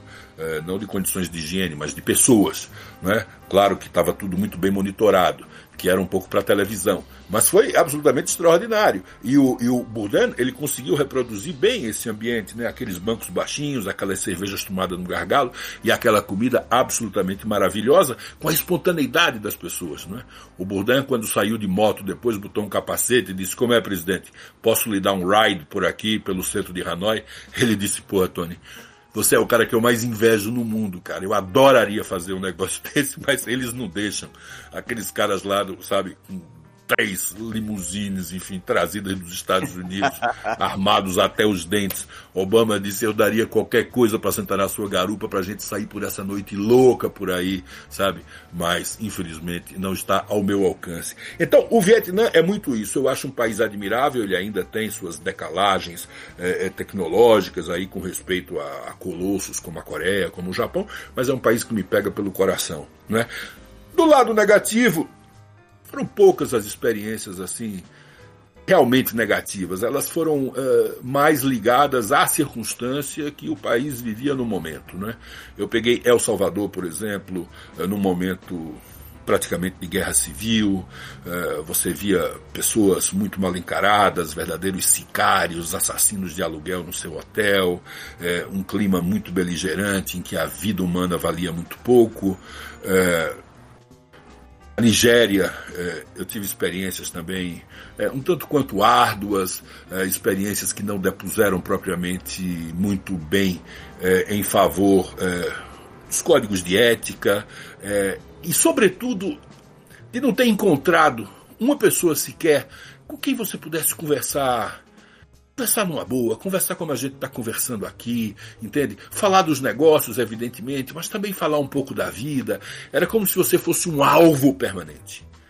A toda hora o sujeito lhe oferecia, se não fosse droga, era, era, era mulher, é, se não fosse droga ou mulher, era, era câmbio contra nairas falsas, era, sabe, facilitações aí de negócios fantasmagóricos que não tinham pé nem cabeça. É como se de repente a ordem fosse dada para é, te sujigar, para tirar de você assim, espremer até a última gota, né? Uma coisa hostil, uma falta de espontaneidade que de maneira nenhuma permeia outros países africanos, né? Aliás, Estou falando da Nigéria justamente por ter sido a exceção. Então, se você disser assim, olha, diga aí um país, aleatoriamente, um país é, onde você não faria muita questão de voltar. Hoje, meus 63 anos, eu, se tivesse que apontar um, eu dizia, tá, As três, quatro vezes que eu tive na Nigéria, de nenhuma delas eu trouxe uma recordação muito boa. Né? Então, é. Tá aí uma. Basicamente uma, é isso. um relato aí de quem conhece o mundo todo, né? E é. teve experiências boas e ruins em todos os cantos do mundo. Ah. É, eu, gostaria de, eu gostaria de conhecer lá o Sudeste Asiático também. Não tive oportunidade ainda, mas certamente irei em algum momento. E, e aí eu queria saber que livros eu, me, você indicaria para quem pretende viajar lá pelo, pelo Sudeste Asiático? Lá pode incluir aí também, sei lá, Coreia, Japão, até China também, tudo, tudo o que for possível. Olha, eu, eu gosto eu gosto muito, é, em todos esses casos aí, é, que a pessoa é, faça um esforço para pegar literatura contemporânea. Não é? Literatura contemporânea, é claro que no caso da China e do Japão, é, você pode se ater um pouco a alguns clássicos, né? sei lá, um Kawabata, por exemplo. Você pega um livro como O País das Neves, é, dá uma dá uma, dá uma sensação assim é, é, especial é, sobre o Japão o Japão clássico, o Japão das tradições, tradições que de certa forma são tão bem mantidas, né? É, no caso dos países do Sudeste Asiático, eu, eu faço muito o seguinte, Ricardo, quando eu eu, a gente sempre quando vai para esses lugares, a gente está sempre passando por algum grande centro, né? Passa por Nova York, passa por Paris, passa por Londres. Eu ainda sou meio meio antigo, eu sou muito de livraria, enfim, não sou de ficar baixando livro é, por internet. É, você já deve ter se dado conta das minhas limitações tecnológicas e da minha tecnofobia é, gritante. Mas. É, é, é, mais comum do que você imagina. É, né? Pô, que bom. Isso me conforta muito saber. Mas eu passo muito assim, sei lá, passo na Hatchers de Londres, passo na L'Écume de Page em Paris. É, eu pergunto para os bons livreiros, eu digo, olha, que, que, tem de novo aqui de interessante de literatura vietnamita, ou o que é que saiu de novo de um bom autor búlgaro, ou de um bom autor romeno, né? ou o que é que tem de legal de literatura contemporânea, coreana. Né? O sujeito vai lá, sabe, tira daquela estante ali um ou dois livros, ele diz, olha, isso aqui essa editora só publica coisa boa, esses livros aqui devem ser muito bons. Sabe, para mim, esse é o prazer do mundo, não é? Eu decolo de alguma dessas cidades em direção à Ásia com esse livro ali na pasta, eu começo a ler, eu já chego assim, é uma viagem dentro da viagem. Né? Você está viajando, é, você está vivendo as coisas durante o dia, à noite, quando você chega no hotel. Se você não tiver muito estupriado por fuso horário, você vai ler meia dúzia de páginas, né?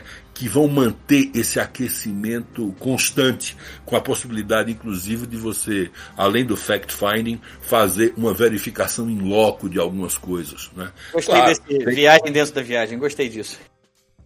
É, eu acho que isso é, isso é, você, você potencializa o prazer, né? Potencializa o prazer e os dividendos dessas viagens. Nessa, nessa linha de, de viajante, assim, vamos dizer, muito, muito privilegiado, é, à vontade, com meia dúzia de idiomas, enfim, compreendendo razoavelmente mais alguns, é, e falando mais alguns além desses seis, a depender do que é que você bebeu naquela noite. O fato bebida, é que. A bebida ajuda na fluência do idioma, com certeza. Ajuda muito na fluência, ajuda muito na fluência. Essa foi boa. Na, na, madrugada de Barcelona, eu sou fluente em catalão, assim, que eu próprio me diz, eu fico assim, eu digo, não é possível. Eu vou gravar isso aqui. Depois você fica dizendo, putz, como é que eu consegui, né? Como é que aquelas minhas, aquele meu vocabuláriozinho, sei lá, de é, 800 palavras em japonês, né? Como é que ele serviu para entabular uma conversa é, tão longa e tão elaborada com aquele camarada ali? Que tipo de patuá a gente falou? O que foi que a gente misturou, né? Um pouco de Japanese, né? Mas é, essas coisas criam proximidade emocional, quer dizer, eu não vou dizer que todo mundo tem que encher a cara para é, para ter esse tipo de vivência. Mas, é, de novo, é parte do é parte do, do desafio. Muitas vezes até, Ricardo, as pessoas, olha, é, eu vejo muito nos meus workshops, nos meus seminários, de repente chega uma pessoa assim, chega uma mocinha que faz comércio exterior, relações internacionais, ela diz, olha, eu tenho muita vontade de aprender sueco, sabe? Mas é, todo mundo me desestimula, diz que eu, sabe, tinha que saber inglês primeiro, inglês eu já sei, mas dizem que depois eu priorizasse o francês, ou então o alemão, enfim, qualquer coisa menos sueco, porque sueco pouca gente fala, e todo sueco fala outra língua. Eu digo, ignore isso. Ignore essas pessoas. Ou seja, se a língua te diz alguma coisa lá no fundo, entende? Essa é uma mensagem que só você tem condições de captar e de interpretar. Vai estudar seu sueco sabe? Em São Paulo, por exemplo, você tem, sabe, a Suécia é uma das um dos três ou quatro países mais representados por empresas aqui. Eles certamente apreciarão muito alguém que some aos seus language skills o conhecimento do sueco, você pode se encantar pela literatura sueca, pela filmografia sueca. Pode ser que você vá morar em Estocolmo ou vá morar em Gothenburg. É, pode ser que você lá encontre é, a pessoa de sua vida, entende? Pode ser que você crie seus filhos lá um dia. Pode ser que você de repente chegue lá e enfim, e que se encontre, como eu conheço, quer dizer, falando de Suécia, tem uma brasileira, inclusive, que foi para lá na época eh, da ditadura brasileira, eh, mora lá há quase 40 anos, eh, daqui de São Paulo, e ela me fala, disse, olha, eu aqui estou totalmente encontrada, eu já não me viria morando no Brasil por hipótese alguma, e não é por nenhum rancor específico, é por ter se aclimatado muito bem àquele tipo de cultura. Então, língua, é, idioma não é uma coisa que você aprenda de uma forma voluntariosa. Você não acorda um dia e vai dizer, ah, eu vou aprender é, é, Bengali hoje, ou eu vou aprender Punjabi, ou eu vou aprender Hindi, ou eu vou aprender árabe simplesmente porque eu vi um filme e achei bonito. É, dificilmente funciona assim porque é um esforço continuado, sem fim, que você precisa estar sempre burilando, né, se atualizando, ouvindo, é, se exercitando, lendo, enfim, é, não é fácil. Mas, quando essa paixão existe no seu coração e muitas vezes você não sabe porquê, abrace é, sua intuição, que de repente o diferencial de sua vida pode estar aí. Por desse eu encontrei no pré-pandemia, num, numa palestra que eu dei aqui em São Paulo, um camarada que chegou para mim e disse: Não sei se o senhor está lembrado de mim, lembra do IESEC lá na USP nos anos 90? Eu digo: ah, vaga lembrança. Ele disse: Pois é, eu estava ali e o senhor fez uma preleção ali sobre o Japão. Falou 45 minutos consecutivos sobre o Japão, sobre as técnicas negociais, sobre como eles fazem reuniões, sobre como eles reagem à adversidade, como eles se planejam, como eles executam, uh, como eles são sensíveis, enfim, a esses códigos de, de, de, de comportamento para que se ganhe confiança. Aquilo mudou minha vida. Você sabe que eu saí dali é, eu fui estudar japonês, eu fui morar no Japão, eu morei seis anos no Japão, eu fiz a minha pós lá e hoje é, eu trabalho no escritório especialista, é, especializado em negócios com o Japão. O senhor Olha, imagina o quanto aqueles dias ali foram, é, aquelas, aqueles minutos foram importantes para que despertasse dentro de mim uh, uh, uma, uma paixão latente que eu não sabia nem que existia, entendeu? Isso me lembra uma, uma, uma anedota, uma passagem de um, de um palestrante famoso, que uma, uma vez eu vi ele comentando. É, não me lembro exatamente quem era e sobre o que, que ele palestrava, mas ele falou que ele foi convidado para dar uma palestra no Japão. E ele falou que ele tinha uma palestra já mais ou menos preparada sobre tal assunto e ele usou aquela palestra lá como base para ele fazer lá é, a palestra dele lá, né? Usou aquele discurso já meio preparado. Lá pelas tantas, no meio do discurso, tinha uma piada. Ele fazia uma, uma, uma fazia uma piadinha qualquer lá para dar aquela descontraída assim. Hã? E ele não se tocou, que ele, no meio da palestra dele, ele começou a contar piada e aí, de repente ele se tocou. Putz, o, o humor japonês é completamente diferente. Então, acho que Hã? ninguém vai entender essa piada aqui que eu vou contar. Mas ele já tinha começado e falou: bom, eu resolvi até o fim contou a piada até o fim. E a palestra tinha aquelas traduções simultâneas. Ele estava esperando que ninguém fosse dar nenhum sinal de que entenderam a piada e ele imediatamente continuou. Só que quando ele acabou a piada, todo mundo caiu na risada. Aí ele é. ficou. Aqui que achou aquilo interessante, né? Curioso. Quando acabou a palestra, ele foi lá procurar a pessoa que está fazendo tradução simultânea e falou: ó, qual foi a solução que você deu para aquela situação, né? Que eu eu, eu, eu, eu, acabei não cortando a piada, contei e, e esperava que ninguém fosse entender, mas todo mundo riu. Eu queria saber qual foi a solução que você deu, o que, que você falou para eles. Aí ela, bom, eu posso falar a verdade? Assim, por favor. É o seguinte, quando eu percebi que você estava contando uma piada, eu avisei para todos que estavam me ouvindo. Falei, ó, o fulano aqui está começando a contar uma daquelas piadas ocidentais sem nenhum sentido. Então, quando eu falar já, todos riam. foi o que aconteceu. Quando ele, ela, ele terminou a piada, ela falou, já? Aí todo mundo. Ah. é. Essa história é genial. É, isso é, isso é, isso é bem Ásia, né? Isso é bem Ásia.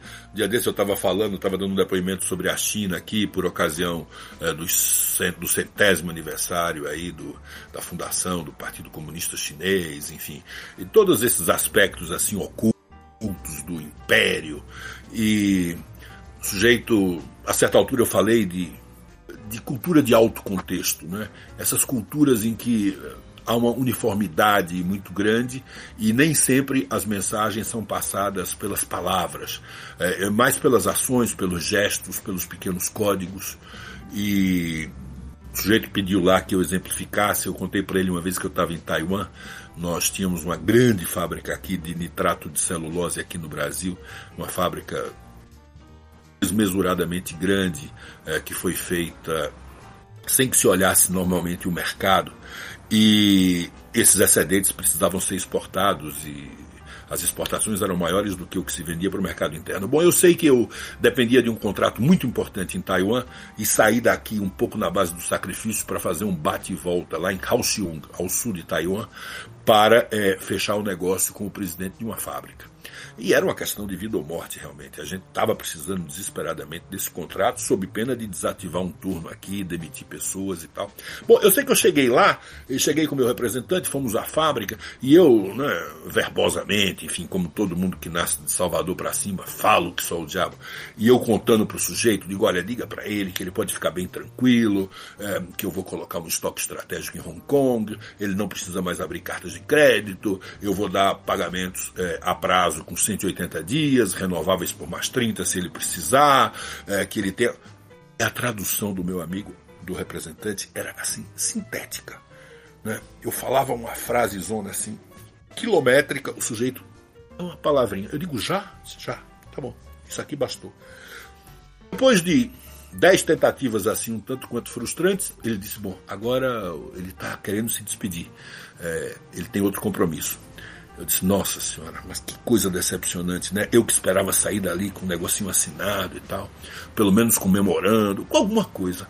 E aí é, o sujeito nos acompanhou até a porta, o, o presidente da empresa, estava uma chuva torrencial, e ele perguntou se nós tínhamos guarda-chuva, pelo que eu entendi. E o meu representante disse, não, a gente não tinha, a gente não esperava que caísse aquela borrasca. É, então o sujeito foi lá na guarita do vigia, pegou um guarda-chuva, acompanhou primeiro o meu representante até o local do, até o, a vaga do motorista e depois veio me pegar e me levou lá dentro do carro. Né? Despediu-se até logo, tal. Quando nós sentamos, o meu representante me esticou a mão assim e disse: "Parabéns, conseguimos, hein?" Eu digo: "Conseguimos o quê? O que a gente conseguiu foi uma carona de guarda-chuva, foi tudo que a gente conseguiu." Ele disse: "Não, a gente conseguiu o contrato." Esse contrato, eu tenho certeza, hoje à tarde ele entra por fax. Eu digo, você tem certeza o quê, rapaz? O camarada não se pronunciou, nem por gentileza, sabe? Ele não disse sequer que. Disse, não, mas ele nos trouxe até o carro. Eu digo, ele trouxe até o carro por uma questão de piedade cristã, entendeu? A gente ia molhar os pés. Ele disse, aqui na China a gente diz, quem molha os pés juntos, está querendo assumir riscos juntos, entende? Então se ele nos deu, ele podia ter mandado o vigia, ele podia ter mandado o vigia, mas ele resolveu molhar os pés juntos os nossos pés. De maneira que esse contrato é nosso. De fato, duas horas depois, já no escritório, eu ouço aquele barulhinho característico do fax, aquele. Era o contrato ah. entrando.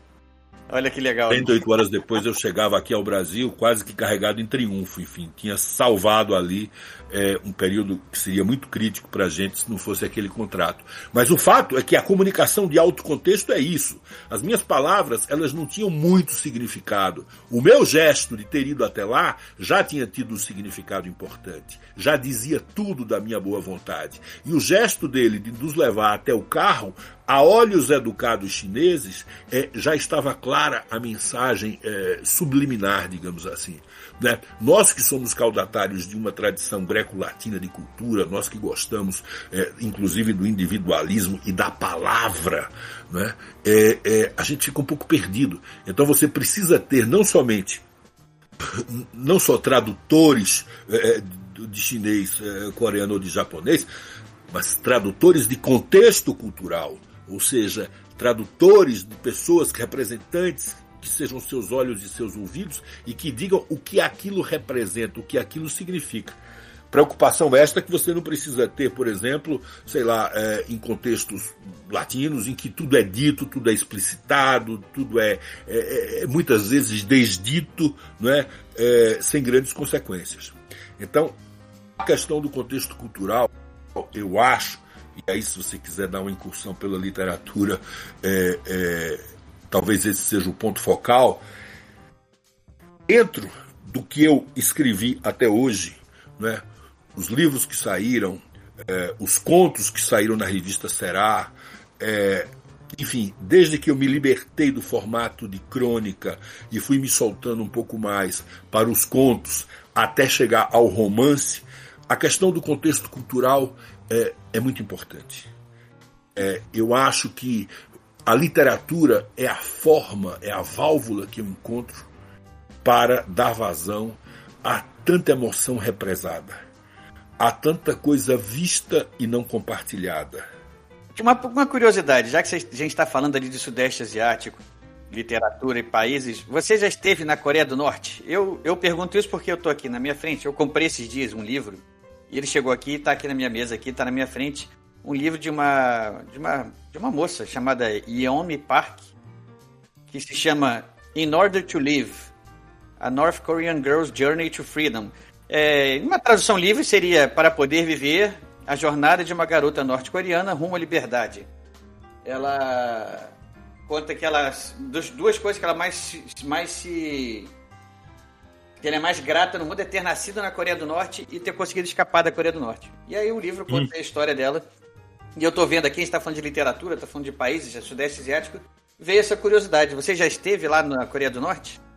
Não, eu, eu estive na zona militarizada, enfim, na zona desmilitarizada, a zona de fronteira, não é? é que fica perto, perto de Seul, é, mas nunca fui até Pyongyang. É um, é um, dos, um, um, dos enclaves assim no mundo onde eu não estive e que eu lamento não ter estado. Né?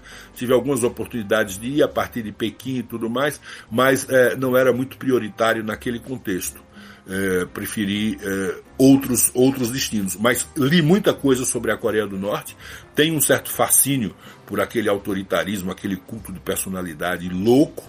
Não é? Da próxima vez que for à Ásia, a Coreia do Norte decididamente vai fazer parte do meu roteiro e devo ter lido muita coisa sobre é, norte-coreanos, enfim, que escaparam, eh, e sobre os bastidores do regime, enfim, sobre eh, essas três gerações eh, voltadas para o culto da personalidade de forma tão brutal, de forma tão acachapante, como é o caso deles.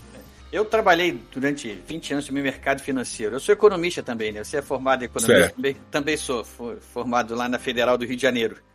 Sei. E eu trabalhei no banco, banco de investimento durante muitos anos, e eu tive um chefe e ele viajou para a Coreia do Norte. Ele conseguiu, ele sempre tirava férias e sempre conhecia algum canto do mundo, era o prazer dele.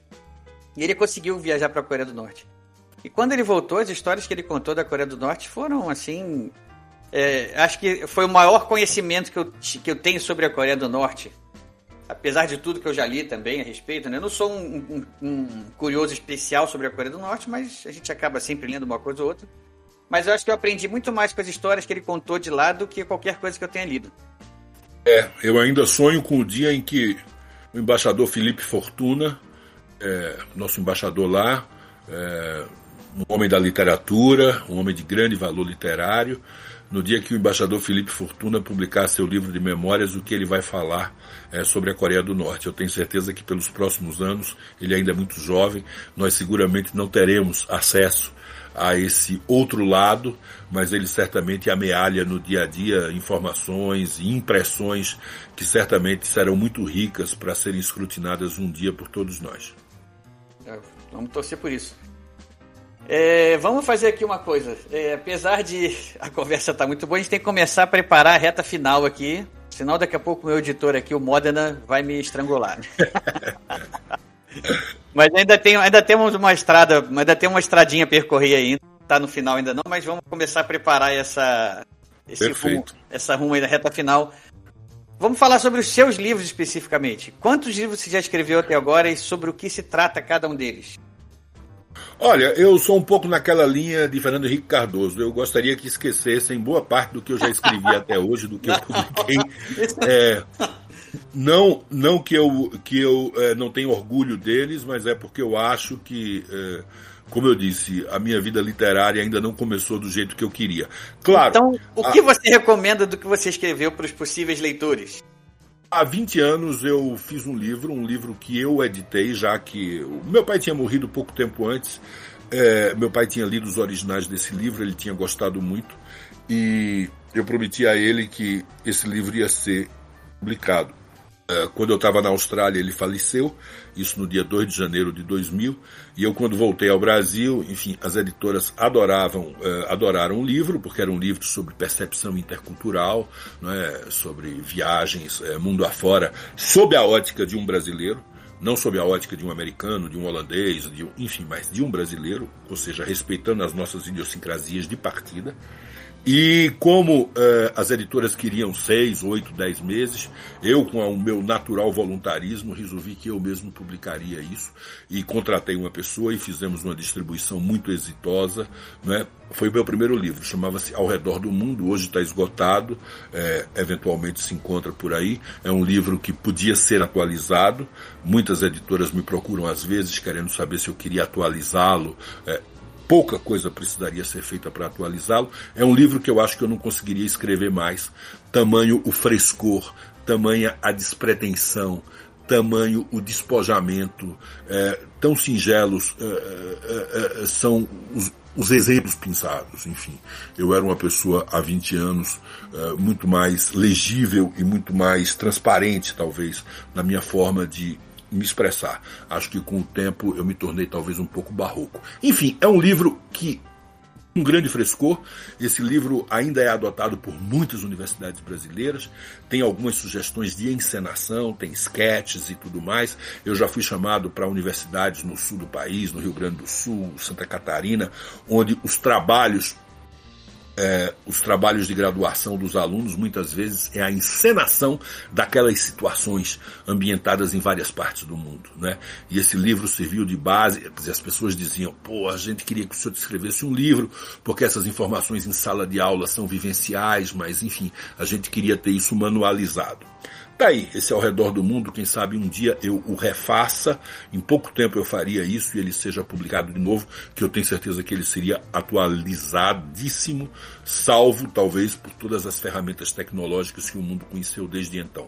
Bom, a partir disso, é, eu fiz depois uma coletânea, uma coletânea de, de, de contos, Uh, aliás, de crônicas que tinham sido publicadas no Jornal do Comércio lá em Recife, uh, depois na revista Amanhã uh, e depois no blog Ao Redor do Mundo, também ligados à revista Amanhã. Ou seja, a partir do momento que saiu este primeiro livro, as revistas de negócios passaram a me pedir artigos de negócios que enfocassem justamente esse aspecto intercultural que era, de alguma forma, tão ignorado, continua sendo razoavelmente ignorado aqui no Brasil, um país gigantesco que fala a mesma língua, de grande uniformidade cultural, por mais que eh, no sul chame-se tangerina de bergamota e no nordeste chame-se laranja cravo. Enfim, isso é muito pouco se você compara com o caleidoscópio europeu, por exemplo. Bom, mas enfim.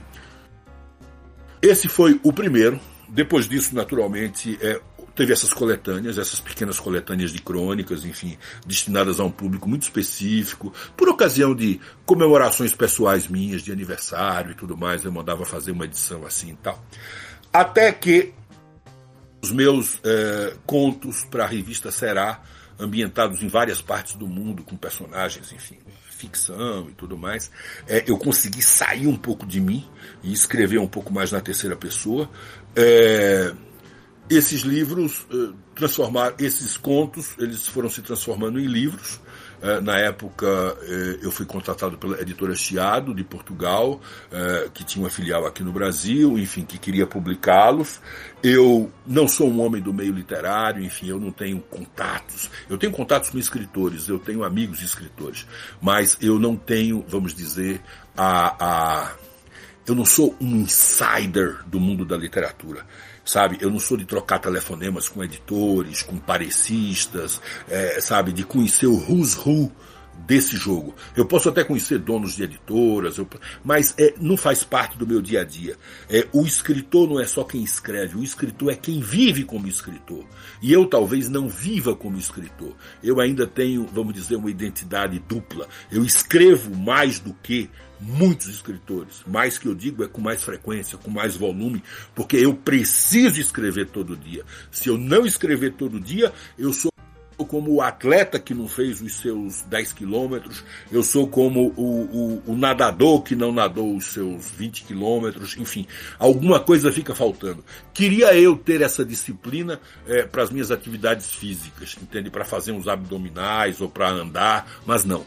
É na literatura que eu me encontro. Eu preciso escrever porque todo dia eu tenho coisas dentro de mim que precisam ver a luz do dia, não é? Ou ver a escuridão da noite. Eu tenho coisas que eu preciso botar para fora.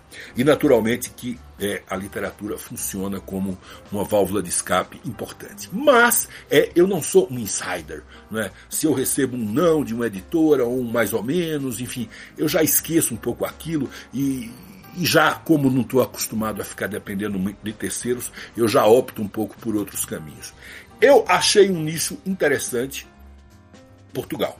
Em Portugal, a editora Glaciar, enfim, é, tomou a iniciativa de me procurar e nós publicamos dois livros lá que eu acredito que valham a pena, que sejam o bom debut, digamos assim. Né? Primeiro é, foi o Carta Portugal, de dois anos, que é um romance epistolar que saiu há dois anos em Portugal, que faz bastante sucesso por lá, que é um, um, romance epistolar, enfim, é um brasileiro nonagenário que escreve ao presidente Marcelo Rebelo de Souza, de Portugal, uh, algumas considerações sobre a vida dele e sobre as relações Brasil e Portugal e sobre o que ele viu na vida. Tudo isso parece muito chato, parece muito monótono, muito previsível, mas é tudo menos isso. É um livro simplesmente é, é, delicioso, eu me permito dizer. Esse livro é, agradou muitos portugueses. É, eu queria muito vê-lo lançado aqui no Brasil por ocasião é, dos 200 anos da independência no próximo ano. Cairia como sopa no mel, mas eu não tenho o saco, nem a vocação, nem o tempo de, mesmo com esse livro sendo um sucesso lá, bater de porta em porta aqui e escutar aquelas latromias, aquelas coisas de que o ano da pandemia, de que, sabe, o sujeito. Um, um livro que foi feito para ser lido por quem não está acostumado a ler, um livro que você lê em três, quatro horas, de repente uma editora te pede três, quatro, cinco meses, sabe, para dar um parecer sobre aquilo. Isso decididamente não está em mim. Ou seja, nessa hora, o homem de negócios, ele se sobrepõe a esse escritor que eu não sei ser. Pode repetir o título do livro? Carta a Portugal. Carta a Portugal. Carta a Portugal. É, é. é esse aí eu tenho muito orgulho dele. É um livrinho pequeno. É, eu, de alguma forma, espero que ele chegue às suas mãos qualquer hora. Tem outro que saiu em Portugal o ano passado, que é uma coletânea de contos chamado Escuta Israel. Escuta Israel é um dos 20 contos que está lá dentro. Né? Todos esses 20 contos são protagonizados por personagens judeus ou judias. Me pergunto por quê. Naturalmente que a figura dos judeus é, talvez esteja muito presente em tudo que eu escrevo, é, talvez justamente em função disso, em função dessa diáspora ambulante que eu sou. Não é? Eu vivo numa diáspora há muito tempo. Ou seja, os povos, eh, as tribos globais, podem ser judeus, podem ser armênios, eh, podem ser chineses, podem ser indianos, é todo mundo que vive fora da sua bolha de aconchego e que tem que se reinventar num país novo, é, todas essas pessoas me dizem respeito, porque é, eu sei o que é isso. Eu me vejo nesse grupo aí. você se vê nesse grupo aí, pronto. Você que é um expert, né? Não diria um expert, mas eu vivi isso nos últimos anos. E posso dizer, eu 2017 saí do Brasil, fui para o Canadá, fiquei um ano no Canadá e por coincidências, coincidências, os rumos da vida, né? Como você falou lá atrás, às vezes a gente faz uns planos e a vida traça outros pra gente, né? É. Então a gente decidiu, minha família aqui, minha esposa é uma executiva de multinacional farmacêutica no Brasil, ela era site head no Brasil e estava esperando a carreira internacional dela, prometida há muito tempo, e chegou, ela percebeu que a empresa estava enrolando ela e não ia mandar. Sei. Acabou que nós, projeto familiar, decidimos, olha, vamos encarar, vamos nós mesmos, porque isso lá em 2016, a gente está vendo o Brasil tá se afundando, a, a situação não está boa, a gente tem uma filha pequena aqui, né, ela estava lá com seus seis anos de idade, e a gente queria criar ela com a mente melhor, um ambiente melhor, que ela conhecesse mais o mundo. Resolvemos partir para um projeto familiar. Ela pediu demissão da empresa, todo mundo achou ela louca, né? Como é que pode uma executiva de multinacional pedir demissão e vai para o Canadá sem ter nada? É verdade, vamos lá, vamos, é, vamos chegar lá e vamos ver o que, que vai dar. Só que a gente, ela ficou um mês no Canadá. Ela imediatamente foi receber o convite para vir trabalhar aqui numa empresa em Boston. Hum? Uma empresa na época que a gente não conhecia, uma startup de biotecnologia chamada Moderna. Hum? Hoje você deve ter ouvido falar porque ela foi uma das Claro. fabricantes da, da vacina aí para Da o. Covid. Então ela, quando chegou lá, no, que teve esse convite, ela falou, olha, eu tinha entrado no mestrado, lá que foi a maneira que a gente conseguiu entrar no Canadá, foi eu entrar no mestrado, eu já tinha feito um mestrado no Brasil, acabei fazendo um outro mestrado lá em estudos latino-americanos, e acabou assim, bom, eu vou continuar aqui no Canadá, eu termino o mestrado e vou encontrar, com- vou lá em Boston. Então eu acabei passando um ano no Canadá, praticamente sozinho, né? Fiz alguns bate-voltas aqui em Boston, É. mas a maior parte do tempo eu passei lá. Depois eu vim pra cá e estamos aqui desde 2018, eu desde 2018, né? Ela desde 2017.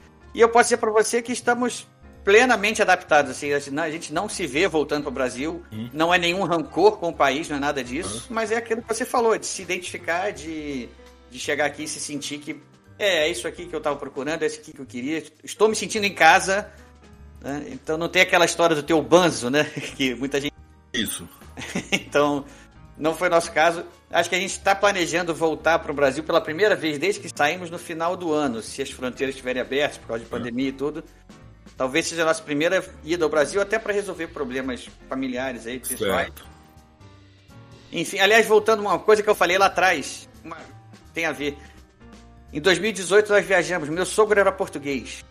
E a gente Bem. em 2018 fez, fizemos uma viagem com ele, ele foi para o Brasil muito novo e, e sempre teve o desejo de retornar a Portugal.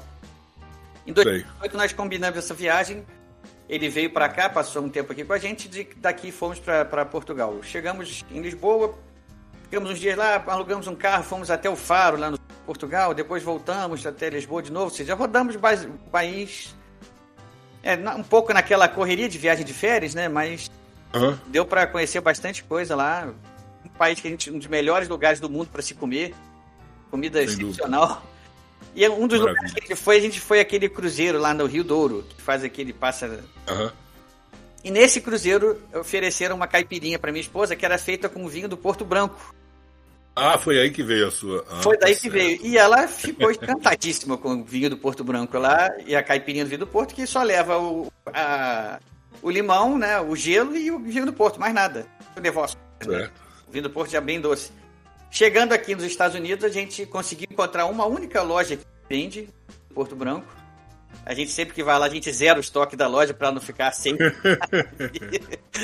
e também para dar um recado para a loja de que tem saída aquela bebida, né? Eles repõem o estoque. Repõe o estoque, porque tá dando, tá toda hora que vocês botam aqui na prateleira, some. Que, que vocês entendam o recado aqui dos seus consumidores. E ela, chegando aqui, adaptou a, a- a- a- local e ela. Grapefruit. Ou seja, hoje em dia a bebida. é, a identidade dela, a assinatura, é a caipirinha de grapefruit com vinho do Porto Branco. um Muito dia, se bom. você vier aqui, eu faço questão de fazer pra você. Você vai. Espero que você goste. Vou visitá-lo aí, vou visitá-lo e fortemente motivado para beber essa exclusividade. Isso aí, é, é, com certeza uma exclusividade, porque foi. Ó, Obviamente não, né? Mas até onde, até onde sabemos, foi uma invenção nossa. É isso. Então, essa, essa identidade um pouco com pessoas é, que refizeram a vida fora das suas raízes, é, é, vamos dizer, é, é, genealógicas, é, isso aí é uma. isso é, isso é um espaço, é uma zona de, de, de, de muita, muita curiosidade para mim e de muito fascínio. De maneira que é, o Escuta Israel, ele também não foi publicado no Brasil ainda, está publicado em Portugal, é, com bastante sucesso, está indo bem, é, dentro das condições que o mercado permite, enfim, afinal de contas eu sou um escritor razoavelmente desconhecido por lá, pouco a pouco tenho formado um público interessante. O Escuta Israel também deverá ser publicado no Brasil, sem muita urgência, não precisa ser 2020. Eu acho que 2020 seria mais propício para o Carta Portugal, mas 2021 seguramente escuta Israel. Antes disso, quer dizer, eu passei um ano e meio fora, eu fiquei um ano e meio na Europa, fiquei um ano e meio em Paris, é, só voltaria para o Brasil se estivesse vacinado. Eu tinha certeza que se eu queimasse a largada e tivesse voltado para o Brasil em janeiro de 2020, hoje nós não estaríamos falando aqui. É, essa, essas vozes dissonantes aqui no Brasil, essa confusão, essa sinalização truncada, essa politização abjeta é, é, é, do caso Covid, enfim, que nos leva aí aos limites da, da, da os limites da irresponsabilidade sanitária total é, que gerou essa quantidade estratosférica de mortos. Bom, eu seguramente teria sido um deles, porque o estilo de vida aqui no Brasil, o meu estilo de vida aqui não estava compatível com, uh, com a reclusão, digamos assim.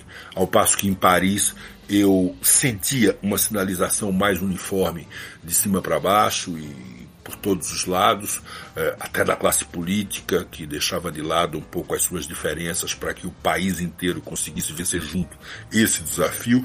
E eu só consegui voltar, quer dizer, só quis voltar do momento que estivesse vacinado. Então, é, depois de tomar a segunda dose de vacina, decidi voltar para o Brasil, enfim, para também poder ajudar os que tinham estado aqui, os que tinham é, sobrevivido na minha falta, né, é, e para agradecer àqueles que os ajudaram a sobreviver. O fato é que, durante esse período, essa longa reclusão em Paris, eu retomei um livro que eu tinha começado a escrever em Chicago, é, no verão de 19, um livro caudaloso, um livro, uma saga de uma família de judeus húngaros, uma saga que começa em 1944, em Budapeste, com a chegada de Eichmann, é, à capital húngara, é, e que se espraia por três gerações até um período pré-pandemia, ou seja, é, tem a geração dos que vieram de lá, a geração dos que nasceram nos anos 50, é, a geração dos filhos que nasceram nos anos 90 e que agora nos anos 20 chegam aos seus 30 anos, mais ou menos. É um livro portentoso, um livro que foi analisado por quatro ou cinco é, escritores é, de muito critério, esse livro foi muito apreciado por todos eles, apesar do tamanho é, um pouco um pouco exagerado, vamos dizer, apesar das 480 laudas editoriais, o que o transforma num livro de 500 páginas, mas é o livro pelo qual eu espero ser lembrado um dia quando não estiver mais aqui, dentro dos próximos, sei lá, 20 anos, 30, espero eu, é, vai ser por este livro que eu vou ser lembrado, porque é este livro que de alguma forma ajuda a ler a reler o panorama brasileiro e do mundo sob a ótica de personagens. Eu não faço alusão a 1964, eu não faço alusão à redemocratização, eu não faço alusão à queda do Muro de Berlim, à, Praça Tiananmen, mas eu faço alusão a tudo isso é, pela vida desses personagens é, que se entrechocam nessas é, tantas páginas. É um livro de que eu tenho muito orgulho. É, que não faço questão uh, de publicá-lo de imediato, uh, mas faço questão de que ele seja acatado na sua integralidade, mesmo porque eu sei que eu tenho um público pessoal, um público meu, uh, que já responderia muito bem ao apelo e à mensagem básica deste livro. Qual Quando eu terminei de escrevê-lo. O título? o título é O Halo Âmbar. O Halo Âmbar. Um halo cor de âmbar. É, depois, quando eu terminei de escrever esse livro, no verão do ano passado, naquele período em que Paris é, pareceu respirar uma certa, um certo alívio, é, uma trégua da Covid, que eu saberia que recrudesceria quando o outono chegasse. É, nesse período eu estava querendo abraçar um outro projeto literário, porque isso era o meu cabo de atração à vida, era a forma de estruturar o meu cotidiano, era a forma de eu acordar e de ter o que fazer, não é? além de dar um passeio às margens do Sena e tudo mais. Eu precisava de alguma coisa, mesmo porque eu preciso escrever todo dia, como eu falei, escrever para mim é uma necessidade física. Então eu conversei com o escritor e amigo Homero Fonseca em Pernambuco. Disse Homero, eu acho que é, tem mais um livro dentro de mim. O grande desafio do grande romance é, está feito, se é um romance compatível é, é, com as modalidades das editoras hoje, é, eu não sei. Eu tenho tudo para ser é, ignorado nisso. Enfim, eu sou, eu sou, eu sou branco, eu sou hegemônico, eu sou é, de alguma forma parte da elite brasileira. Eu não tenho nenhum tipo de apelo que possa interessar as editoras é, em busca sôfrega e desenfreada por nichos, né? Eu tenho personagens densos, tridimensionais, é, que eventualmente exalam algum tipo de misoginia, algum tipo de, enfim, eu é, esse romance está feito. Esse aí a sorte está lançada. Depois eu vejo. Agora eu tenho outro livro dentro de mim e eu queria botar esse livro para fora. Ele disse: bom, vamos conversar então. Então fizemos um processo quase que de análise, não é todo dia conversar e tal. Ele disse: Eu acho que o livro que você tem dentro de você é um livro como é, Os Passeios em Torno do Meu Quarto, de Xavier Demetre, um livro que, aliás, era o livro preferido de Machado de Assis. É um livro excepcional, enfim, de uma pessoa que fica praticamente trancafiada no seu quarto e dali vai puxando as suas reminiscências. Né? Eu achei que era interessante porque era um gênero híbrido, era um gênero em que eu podia destilar um pouco é, esse conhecimento de mundo, esse conhecimento de viagens, agora que eu estava preso, é, sem poder viajar.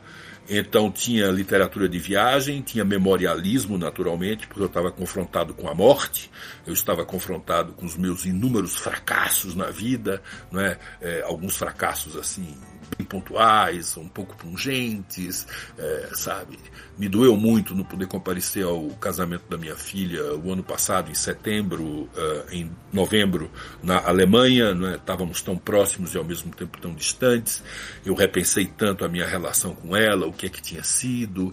Eu repensei a minha relação com meu pai, a minha própria relação com meus familiares de forma geral, o meu desenraizamento precoce de Pernambuco, os caminhos e descaminhos que eu tomei na vida, como eu lido com a finitude. Então, quer dizer, esse lado reminiscências tinha que ter, o lado viagem também, o diário de pandemia, claro, é, as coisas estavam se dando e acontecendo na minha cabeça no quadro é, de uma das mais belas cidades do mundo, vivendo dias atípicos, como se estivesse sob a ocupação nazista na Segunda Guerra, enfim, com ruas e bulevares vazios, e é, tudo isso se transformou num livro é, chamado A Viagem Imóvel, o Diário de uma Pandemia, é um livro também caudaloso, um livro de 78 mil palavras, um livro é, que não é fácil, um livro muito intenso, que Homero me ajudava semana após semana, enfim, eu ia mandando os capítulos e nós íamos discutindo um pouco os caminhos.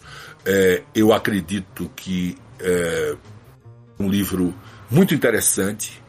É, um editor brasileiro se mostrou muito interessado de cara quando soube um pouco por intermédio de uma pessoa conhecida sobre o que estava em jogo, né? resolveu uh, me acenar com mundos e fundos uh, para este livro, dizendo que era o livro, uh, enfim, que ia fazer fazer uma edição especial, uma edição de capa dura, que isso seria maravilhoso, que iria analisar isso rapidamente, o que eu já não gostei. Bom, enfim, eu sei que eu mandei uma muito boa pessoa ele, mas ele colocou o livro para ser avaliado, imagine, um livro de quase 400 páginas, um livro desse tipo de complexidade, desse tipo de leveza também, mas desse tipo de densidade, não é?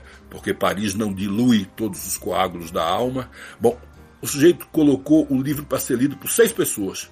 Né? Em três dias eles disseram, olha, é, é, a gente não chegou a um, a um, a um consenso aqui. A gente acha que talvez não seja o momento, entendeu? Por quê? Eu lembrei daquela piada, não da piada, mas da fábula indiana. Você bota seis cegos para tocar no elefante. É, o que toca na pata acha que é um tronco, o que toca no rabo acha que é um chicote, o que toca na orelha acha que é um abano, o que toca na tromba acha que é, é uma mangueira, entende? E por aí vai. Ou seja, é, com seis percepções diferentes, até o texto de avaliação deles é, traía isso. Você sentia que tinham sido seis e-mails ali, meio superpostos, enfim, com tratamentos diferentes, com pontuação diferente e tudo mais. Ou seja, é, de alguma forma queimou essa largada e isso teria tudo para ter me desestimulado muito durante esse retorno, porque de alguma forma eu tinha bastante, eu tinha fundadas esperanças de que eu podia dar precedência a ele a esse livro, A Viagem Imóvel. Né? Próximo ano nós iríamos com carta a Portugal. Né? Depois, sim, nós poderíamos ir para o Grande Romance, cujo título temporário é o Aluamba, ou Brumas de Budapeste, para depois nós chegarmos é, ao Escuta Israel. Entre mentes, eu já tenho várias coisas feitas. Né? Eu tenho a minha correspondência com o meu psicanalista nos últimos 10 anos, né? que isso aí editado é, daria um. Daria, enfim, cartas um pouco interessantes. Né? A gente não precisaria publicar todas, elas são mais de 700, 800, a gente poderia publicar 40, 50 delas. Eu acho que ali está um pouco um breviário de como não envelhecer, de como fazer tudo errado, eventualmente com alguns acertos. Enfim, tem este livro.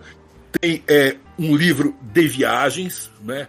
É, assim, as 12 viagens mais épicas, mais interessantes, é, culturalmente mais ricas que eu fiz no mundo. Esse das viagens já foi publicado? Não, não. não Ainda não? não. Mas está prontinho, prontinho também. Enfim, eu tenho na agulha, sem presunção nenhuma, pode ser que você diga, olha, pode ser que um editor sério olhe assim e diga, os cinco não valem um, entendeu? Mas é, todos foram feitos, é, todos foram lidos e analisados por grandes escritores, eu não posso citar os nomes, é, dos cinco, é, dois ou três pagos, pagos e muito bem pagos, para que eu tivesse pareceres rigorosos e duros e implacáveis sobre é, a viabilidade comercial deles e sobre a qualidade literária.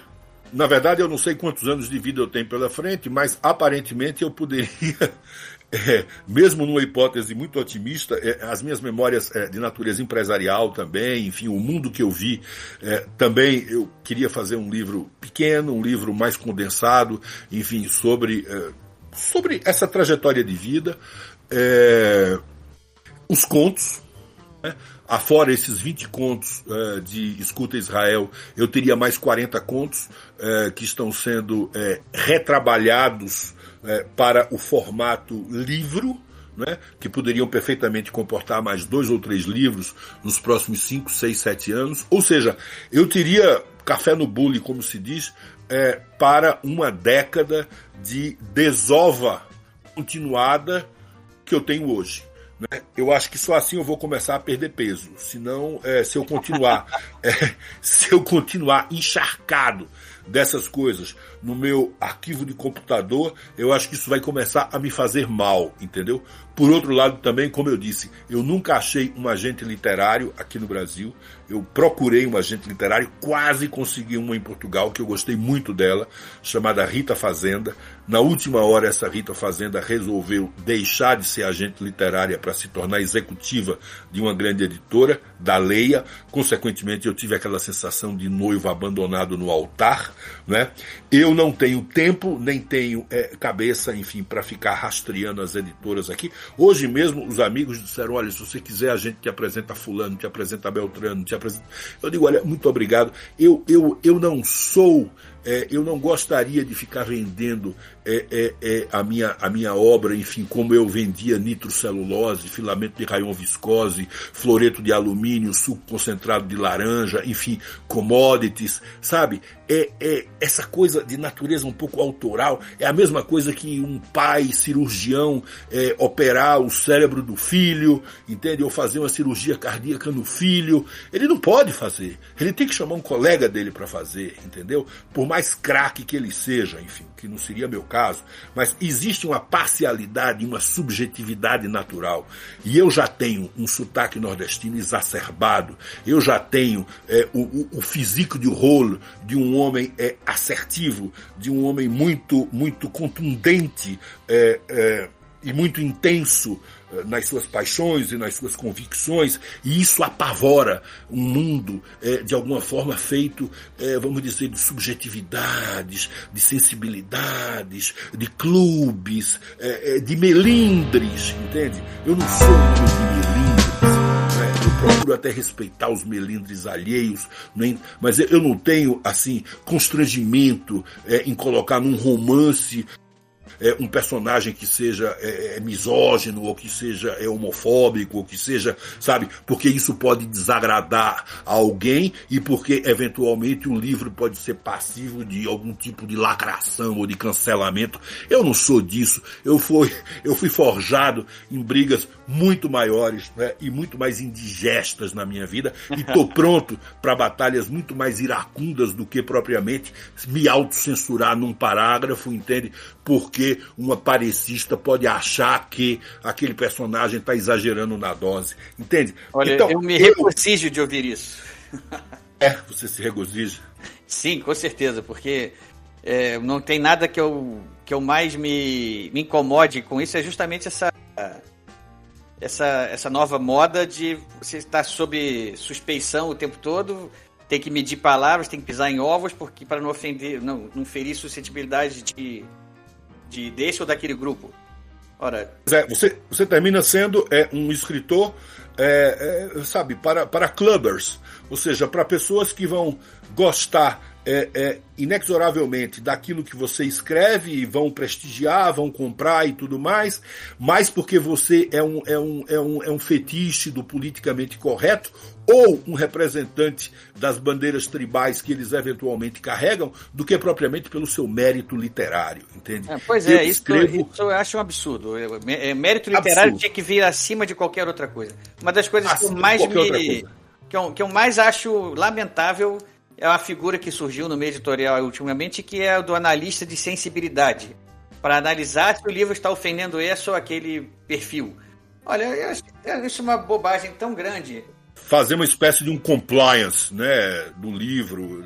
Eu acho isso é, um verdadeiro absurdo, como acho também essas, essas posições herméticas que eu vejo de vez em quando, de gente é, escritores, eh, de escritores até de um certo nome, que fazem questão de dizer, olha, eu vendi 30, 40 exemplares, ou, é, sabe, eu não estou para escrever para todo mundo, eu não faço questão de ser lido, eu sei que eu, sabe, minha obra se aplica a um nicho aqui muito especial, é, eu prefiro ter 30 leitores de alto gabarito do que ter 300, enfim, é, medianos. eu, a minha preocupação isso aí talvez pelo pouco que você veja da minha linguagem e tudo mais, a minha preocupação é, naturalmente, fisgar o leitor.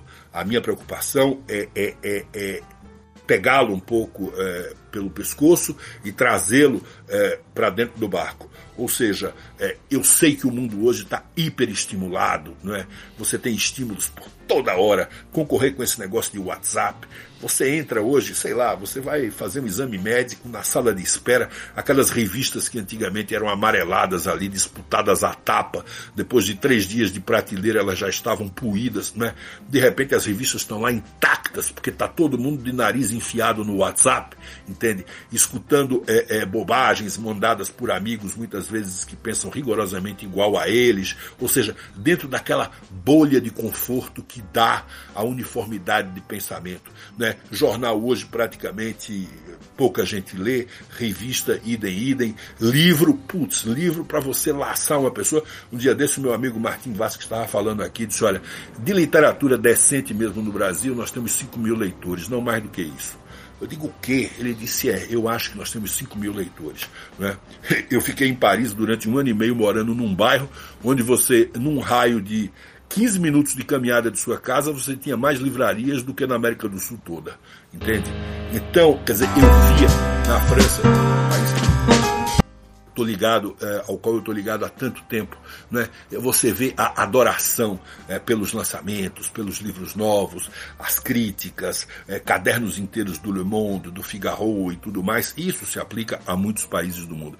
A gente aqui não tem isso. Tem uma crítica literária xoxa praticamente, né? temos é, editoras que têm que engolir, segundo me dizem, é, uma série de enlatados, entre aspas, uma série de, é, de, de livros de catálogo aí que saem mundo afora para ter acesso a três ou quatro best-sellers que vão fazer o ano, é, de maneira que, por outro lado também, esse pessoal muito pequeno, muito artesanal, que não tem estrutura de distribuição, é, para mim, é, não seria de grande atrativo, porque, imagine, eu percorri o mundo todo, todo, eu palmilhei o mundo, sabe, de seca-meca para promover produtos, é, sabe, o que é que eu não faria isso com meu livro? Entende? Então, quando eu vejo essas grandes feiras, é, a feira de Paris, a feira de, de, de, Lisboa, a feira de Frankfurt e tudo mais, eu me veria perfeitamente à vontade defendendo o meu livro, defendendo minha obra, sabe? É, em vários idiomas, enfim, eu me veria perfeitamente trabalhando com agentes europeias, é, que inclusive já acredito que estou perto de ter, a partir da França, a partir da França ou da Inglaterra, ou seja, eu ainda tenho a pretensão de, nesse meu tempo de vida que resta, ainda ter, ver minha obra publicada em francês, em inglês, em alemão, em três ou quatro línguas europeias é, centrais. Né? Acredito que uh, é um sonho de que eu não vou abrir mão, é? a menos que circunstâncias muito graves assim me imponham, mas, é, enfim, eu acho que é isso que me move, Ricardo. Eu acho que é essa, sabe? É, livro tem, trabalho tem, laço de trabalho tem, é, é, é assessoria, digamos assim, qualificada tem também. É, o que pode faltar é um pouco de talento, mas é, tenta se suprir isso de uma forma ou de outra. Eu vou né? discordar, eu vou discordar aí do falta de talento, porque pelo pouco que eu li até agora, eu posso atestar que, pelo menos as crônicas que eu li todas até agora, botaram o sarrafo lá em cima, o padrão tá, tá muito alto. Muito obrigado. Muito obrigado. Ô, Fernando, então vou fazer o seguinte aqui agora. Eu não queria chegar esse momento, mas infelizmente a gente tem um, um prazo aqui, né? A gente não pode falar certo. indefinidamente. Eu vou te fazer então uma pergunta agora aqui, já para a gente encaminhar para a despedida. Que é uma pergunta que a gente costuma fazer para para todos os convidados. Assim, sempre que eu me lembro também, né? Às vezes os papos acabam fazendo, indo por outros caminhos, eu acabo me esquecendo, mas eu, de uma forma geral, eu costumo pensar nisso. Eu vou é perguntar dois livros para você. Um livro que marcou a sua vida. De novo, eu sei que é uma pergunta injusta, a resposta de hoje pode ser diferente da resposta da semana que vem, mas o que vier hoje à mente agora está valendo. Seria uma indicação para os nossos ouvintes aqui do que, de algum livro que te marcou. E em seguida, qual livro que você está lendo no momento? Certo. O livro que me marcou muito foi O Deserto dos Tártaros, de Dino Buzzati. Eu acho que foi um livro que eu. Um colosso. Dino Buzzati, eu, eu li esse livro também. Eu também, né? Ganhador do Prêmio Nobel, é, um grande escritor, um lindo livro. É, eu li esse livro pela primeira Não. vez aos 20 anos, ele me marcou bastante e eu voltei a lê-lo. O livro é angustiante, né? Angustiante, é mas acho que inclusive tem muito a ver com as coisas que a gente vive hoje. É um livro muito, muito bonito e muito angustiante, como você disse. Gostei muito também de um chamado O Grande Molne, Le Grand Molne, de Alain Fournier, é, que foi traduzido para o português. É, eu não sei bem por quem, mas eu achei um livro muito lírico, muito bonito, que eu li muito jovem e voltei a reler assim com a mesma, a mesma alegria, não é? Com a mesma alegria, com o mesmo engajamento emocional. É, ultimamente, o que eu estou lido agora, eu sempre estou lendo mais de um livro, são sempre quatro ou cinco. Né? Eu trouxe da França agora alguns, uh, especialmente os dos prêmios, os dos prêmios mais recentes, mas uh, o que eu tenho aqui, a minha mesa de cabeceira no momento, é, é uma biografia de, de Churchill, né? a biografia escrita por Boris Johnson. Uh, tem um livro sobre a França em alemão, de um jornalista do Die Welt, que morou em Paris durante muitos anos, chamado Frankreich.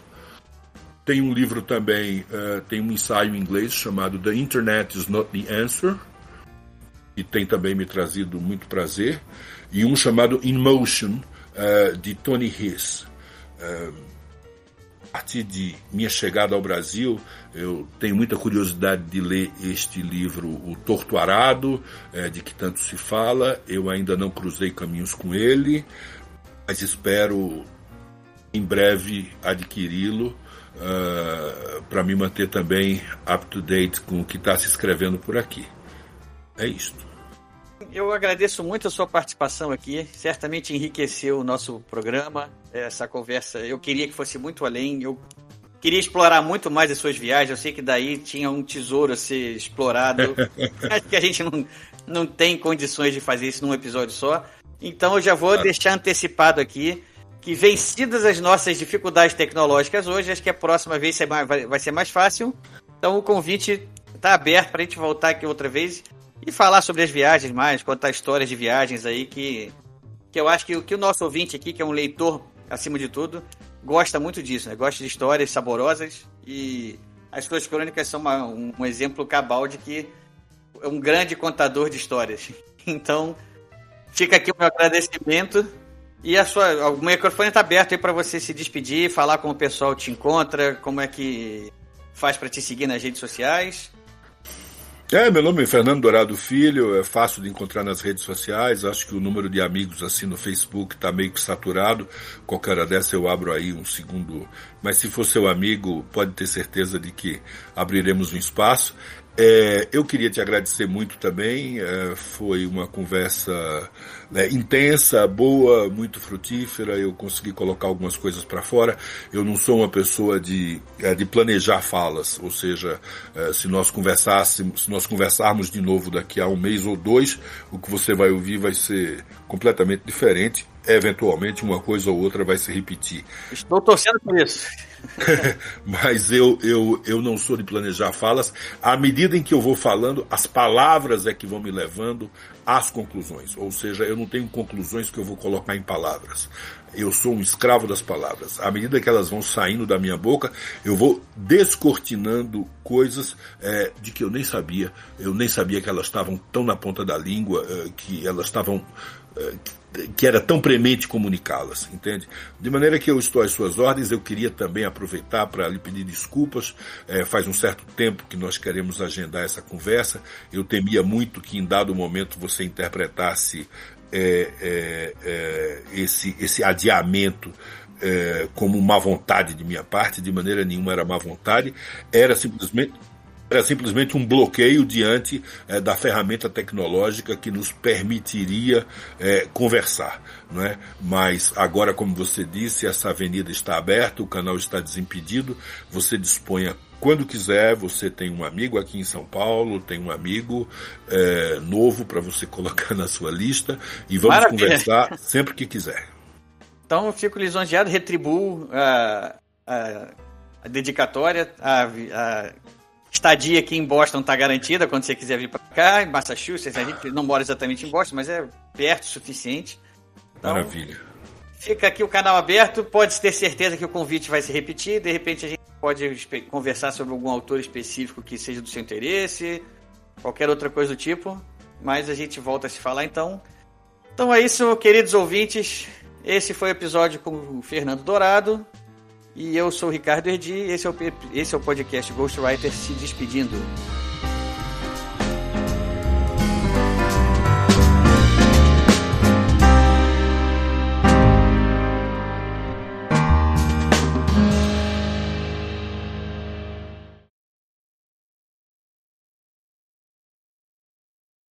Este foi mais um episódio do podcast Ghostwriter. Apresentação: Ricardo Erdi. Edição: Rafael Modena.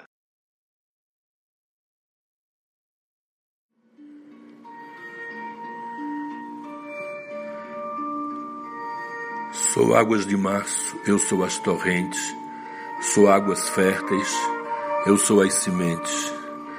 Sou água suja, lamacenta, aguaçal que ninguém entra. Sou água mãe, eu sou solúvel, sou saliva, sou volúvel. Sou o que vai água abaixo, sou o despojo, sou água nociva que só causa nojo. Sou pingo d'água, sou tromba d'água, sou a tormenta que desaba.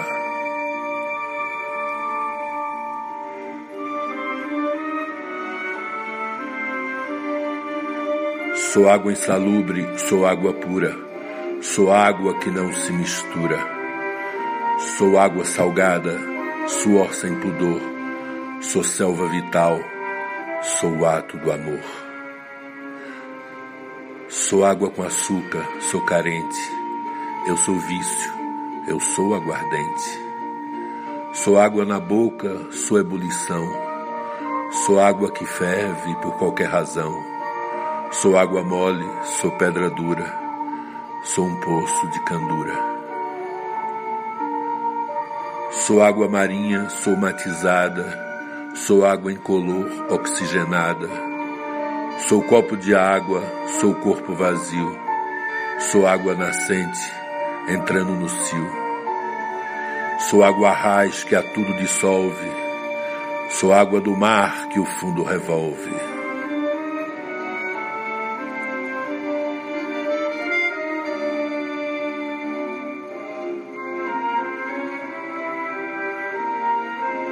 Sou água sagrada e purificante.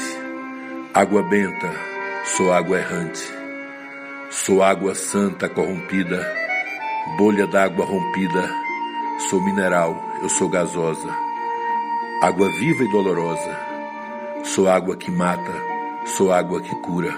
Sou a sede de procura. Sou vinho aguado, sou sangria. Cobra d'água, eu sou sua cria colchão d'água que balança, sou a mais doce criança. Sou água de cheiro, sou inodora, sou a caixa de Pandora. Sou lixa d'água que desgasta, queda d'água que arrasta. Sou curso d'água, sou sem direção, sou instinto temendo a razão. Sou água que oscila, sou o que flutua, Sou maré dependente, sou escrava da lua. Sou gota d'água, sou persistente. Sou um fracasso intermitente. Sou água de rosa, sou cheirosa. Sou essência perigosa. Sou água de chuva que revigora. Sou lágrima que não chora. Sou água turva, sou transparente. Sou água limpa de fonte doente. Sou água de coco, eu sou o sabor. Sou água insípida que não tem valor. Sou profunda água rasa, sou emoção. Sou um fosso de contradição. Sou águas mortas, sou águas furtadas. Sou águas límpidas, sou águas passadas.